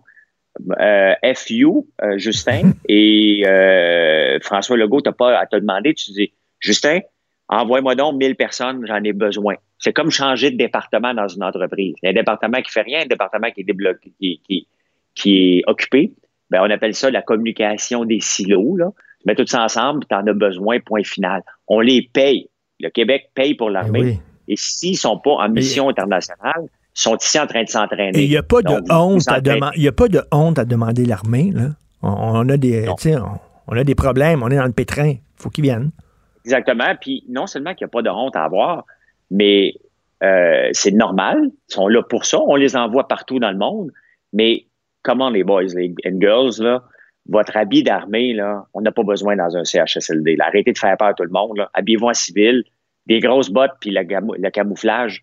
Moi, ça me dérange énormément. Là. Tu sais, Je veux bien croire que c'est un symbole. Vous pouvez vous habiller comme les préposés aux bénéficiaires, puis gardez votre béret, gardez un insigne si c'est si important que ça. Mais tu t'imagines euh, une, une centaine de personnes de l'armée dans un CHSLD avec des gens en perte d'autonomie, puis ils voient l'armée débarquer. Ah, T'as raison. On va les faire mourir d'une crise cardiaque. C'est vrai, j'avais pas pensé à ça, mais t'as raison. T'es peut-être pas obligé d'arriver là en habit là, de. Avec les grosses bottes, t'en vas pas à guerre. T'en vas pas te cacher en arrière d'un lit. Là. Si tu te caches en arrière d'un lit, habille-toi en bleu au moins, ou en vert. C'est vert, murs. Merci beaucoup. Bon week-end. Et profite du beau temps. Annonce beau. Merci. Salut, Jonathan. Salut, Richard. Écoute, une, une jeune fille de, de 22 ans qui se retrouve là, à gérer 100 patients euh, parce que l'ancienneté, les gens qui avaient plus de formation, qui étaient formés pour le faire, ça leur tentait pas, c'était trop lourd. Euh, Moi, je suis en fin de carrière, je veux que ce soit pépère. Euh, Fait que donner ça à un jeune. Donc, on se retrouve, c'est la même chose dans l'éducation, je le disais, dans les, écoles, euh, où c'est des jeunes qui se retrouvent avec des, classes avec beaucoup de cas lourds parce que les, les professeurs qui sont mieux formés, eux autres, ça leur tente pas de faire ça parce qu'ils ont l'ancienneté. C'est terrible, hein? C'est bizarre, Et, euh, hein? j'ai, j'ai écouté ton entrevue avec euh, Sandrine Valence Lanou, puis euh, je, je me suis rendu compte que toi et moi, on avait accroché sur euh, sur un aspect euh, particulier tous les deux, parce que le, le- l'entièreté de son témoignage est révoltant et triste. Euh, ça, ça- ça- ça- tire les larmes. On n'en revient Mm. pas qu'elle ait été euh, jetée dans de telles euh, conditions. Puis ça met en- évidemment en lumière les conditions de vie dans lesquelles euh, dans lesquelles euh, vivent nos, nos Mm. aînés, ce qui est épouvantable. là. Mais ce petit point-là, moi aussi, j'ai tellement accroché ben là-dessus. oui. Hein, quand elle dit euh, je me suis fait dire que c'est moi qui y allais parce que j'étais la dernière rentrée. Et là, justement, je me suis rappelé tous les débats, les, les, les chicanes qu'on a eues.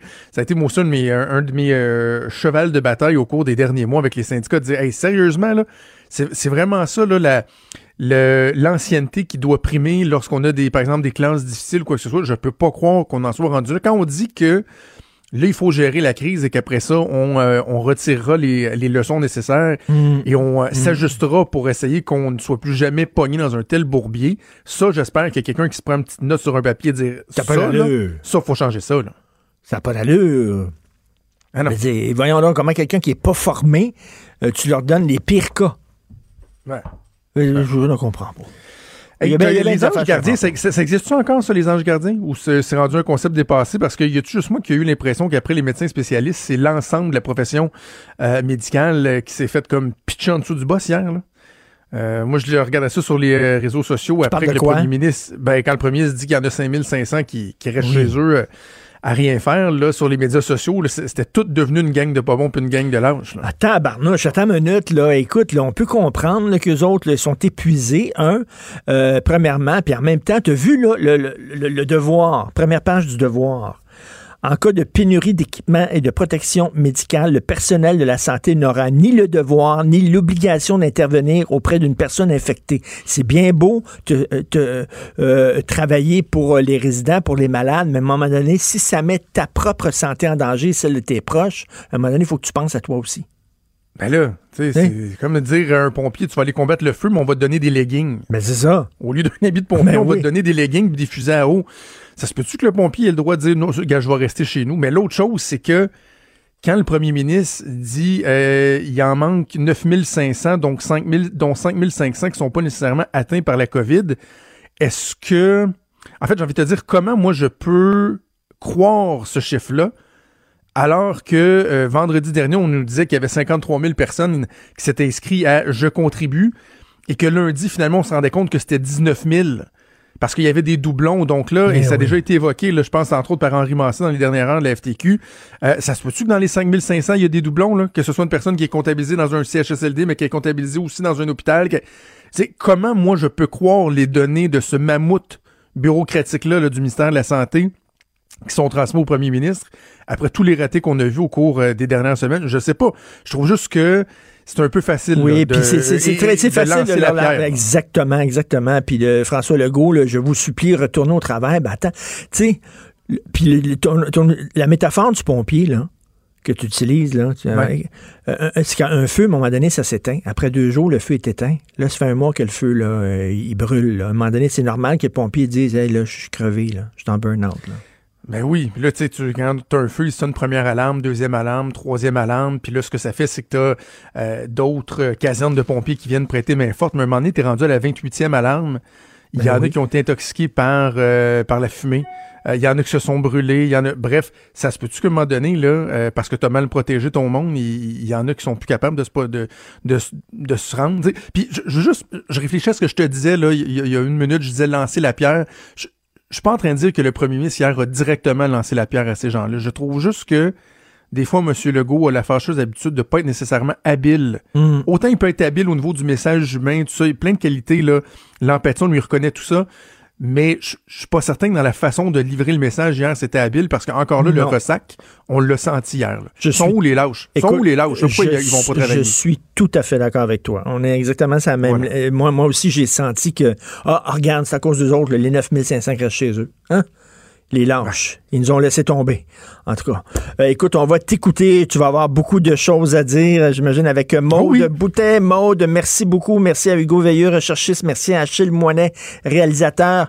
Passez un excellent week-end. Profitez du beau temps. Ça a l'air qui annonce très beau demain. On se reparle lundi, 8h. Bye.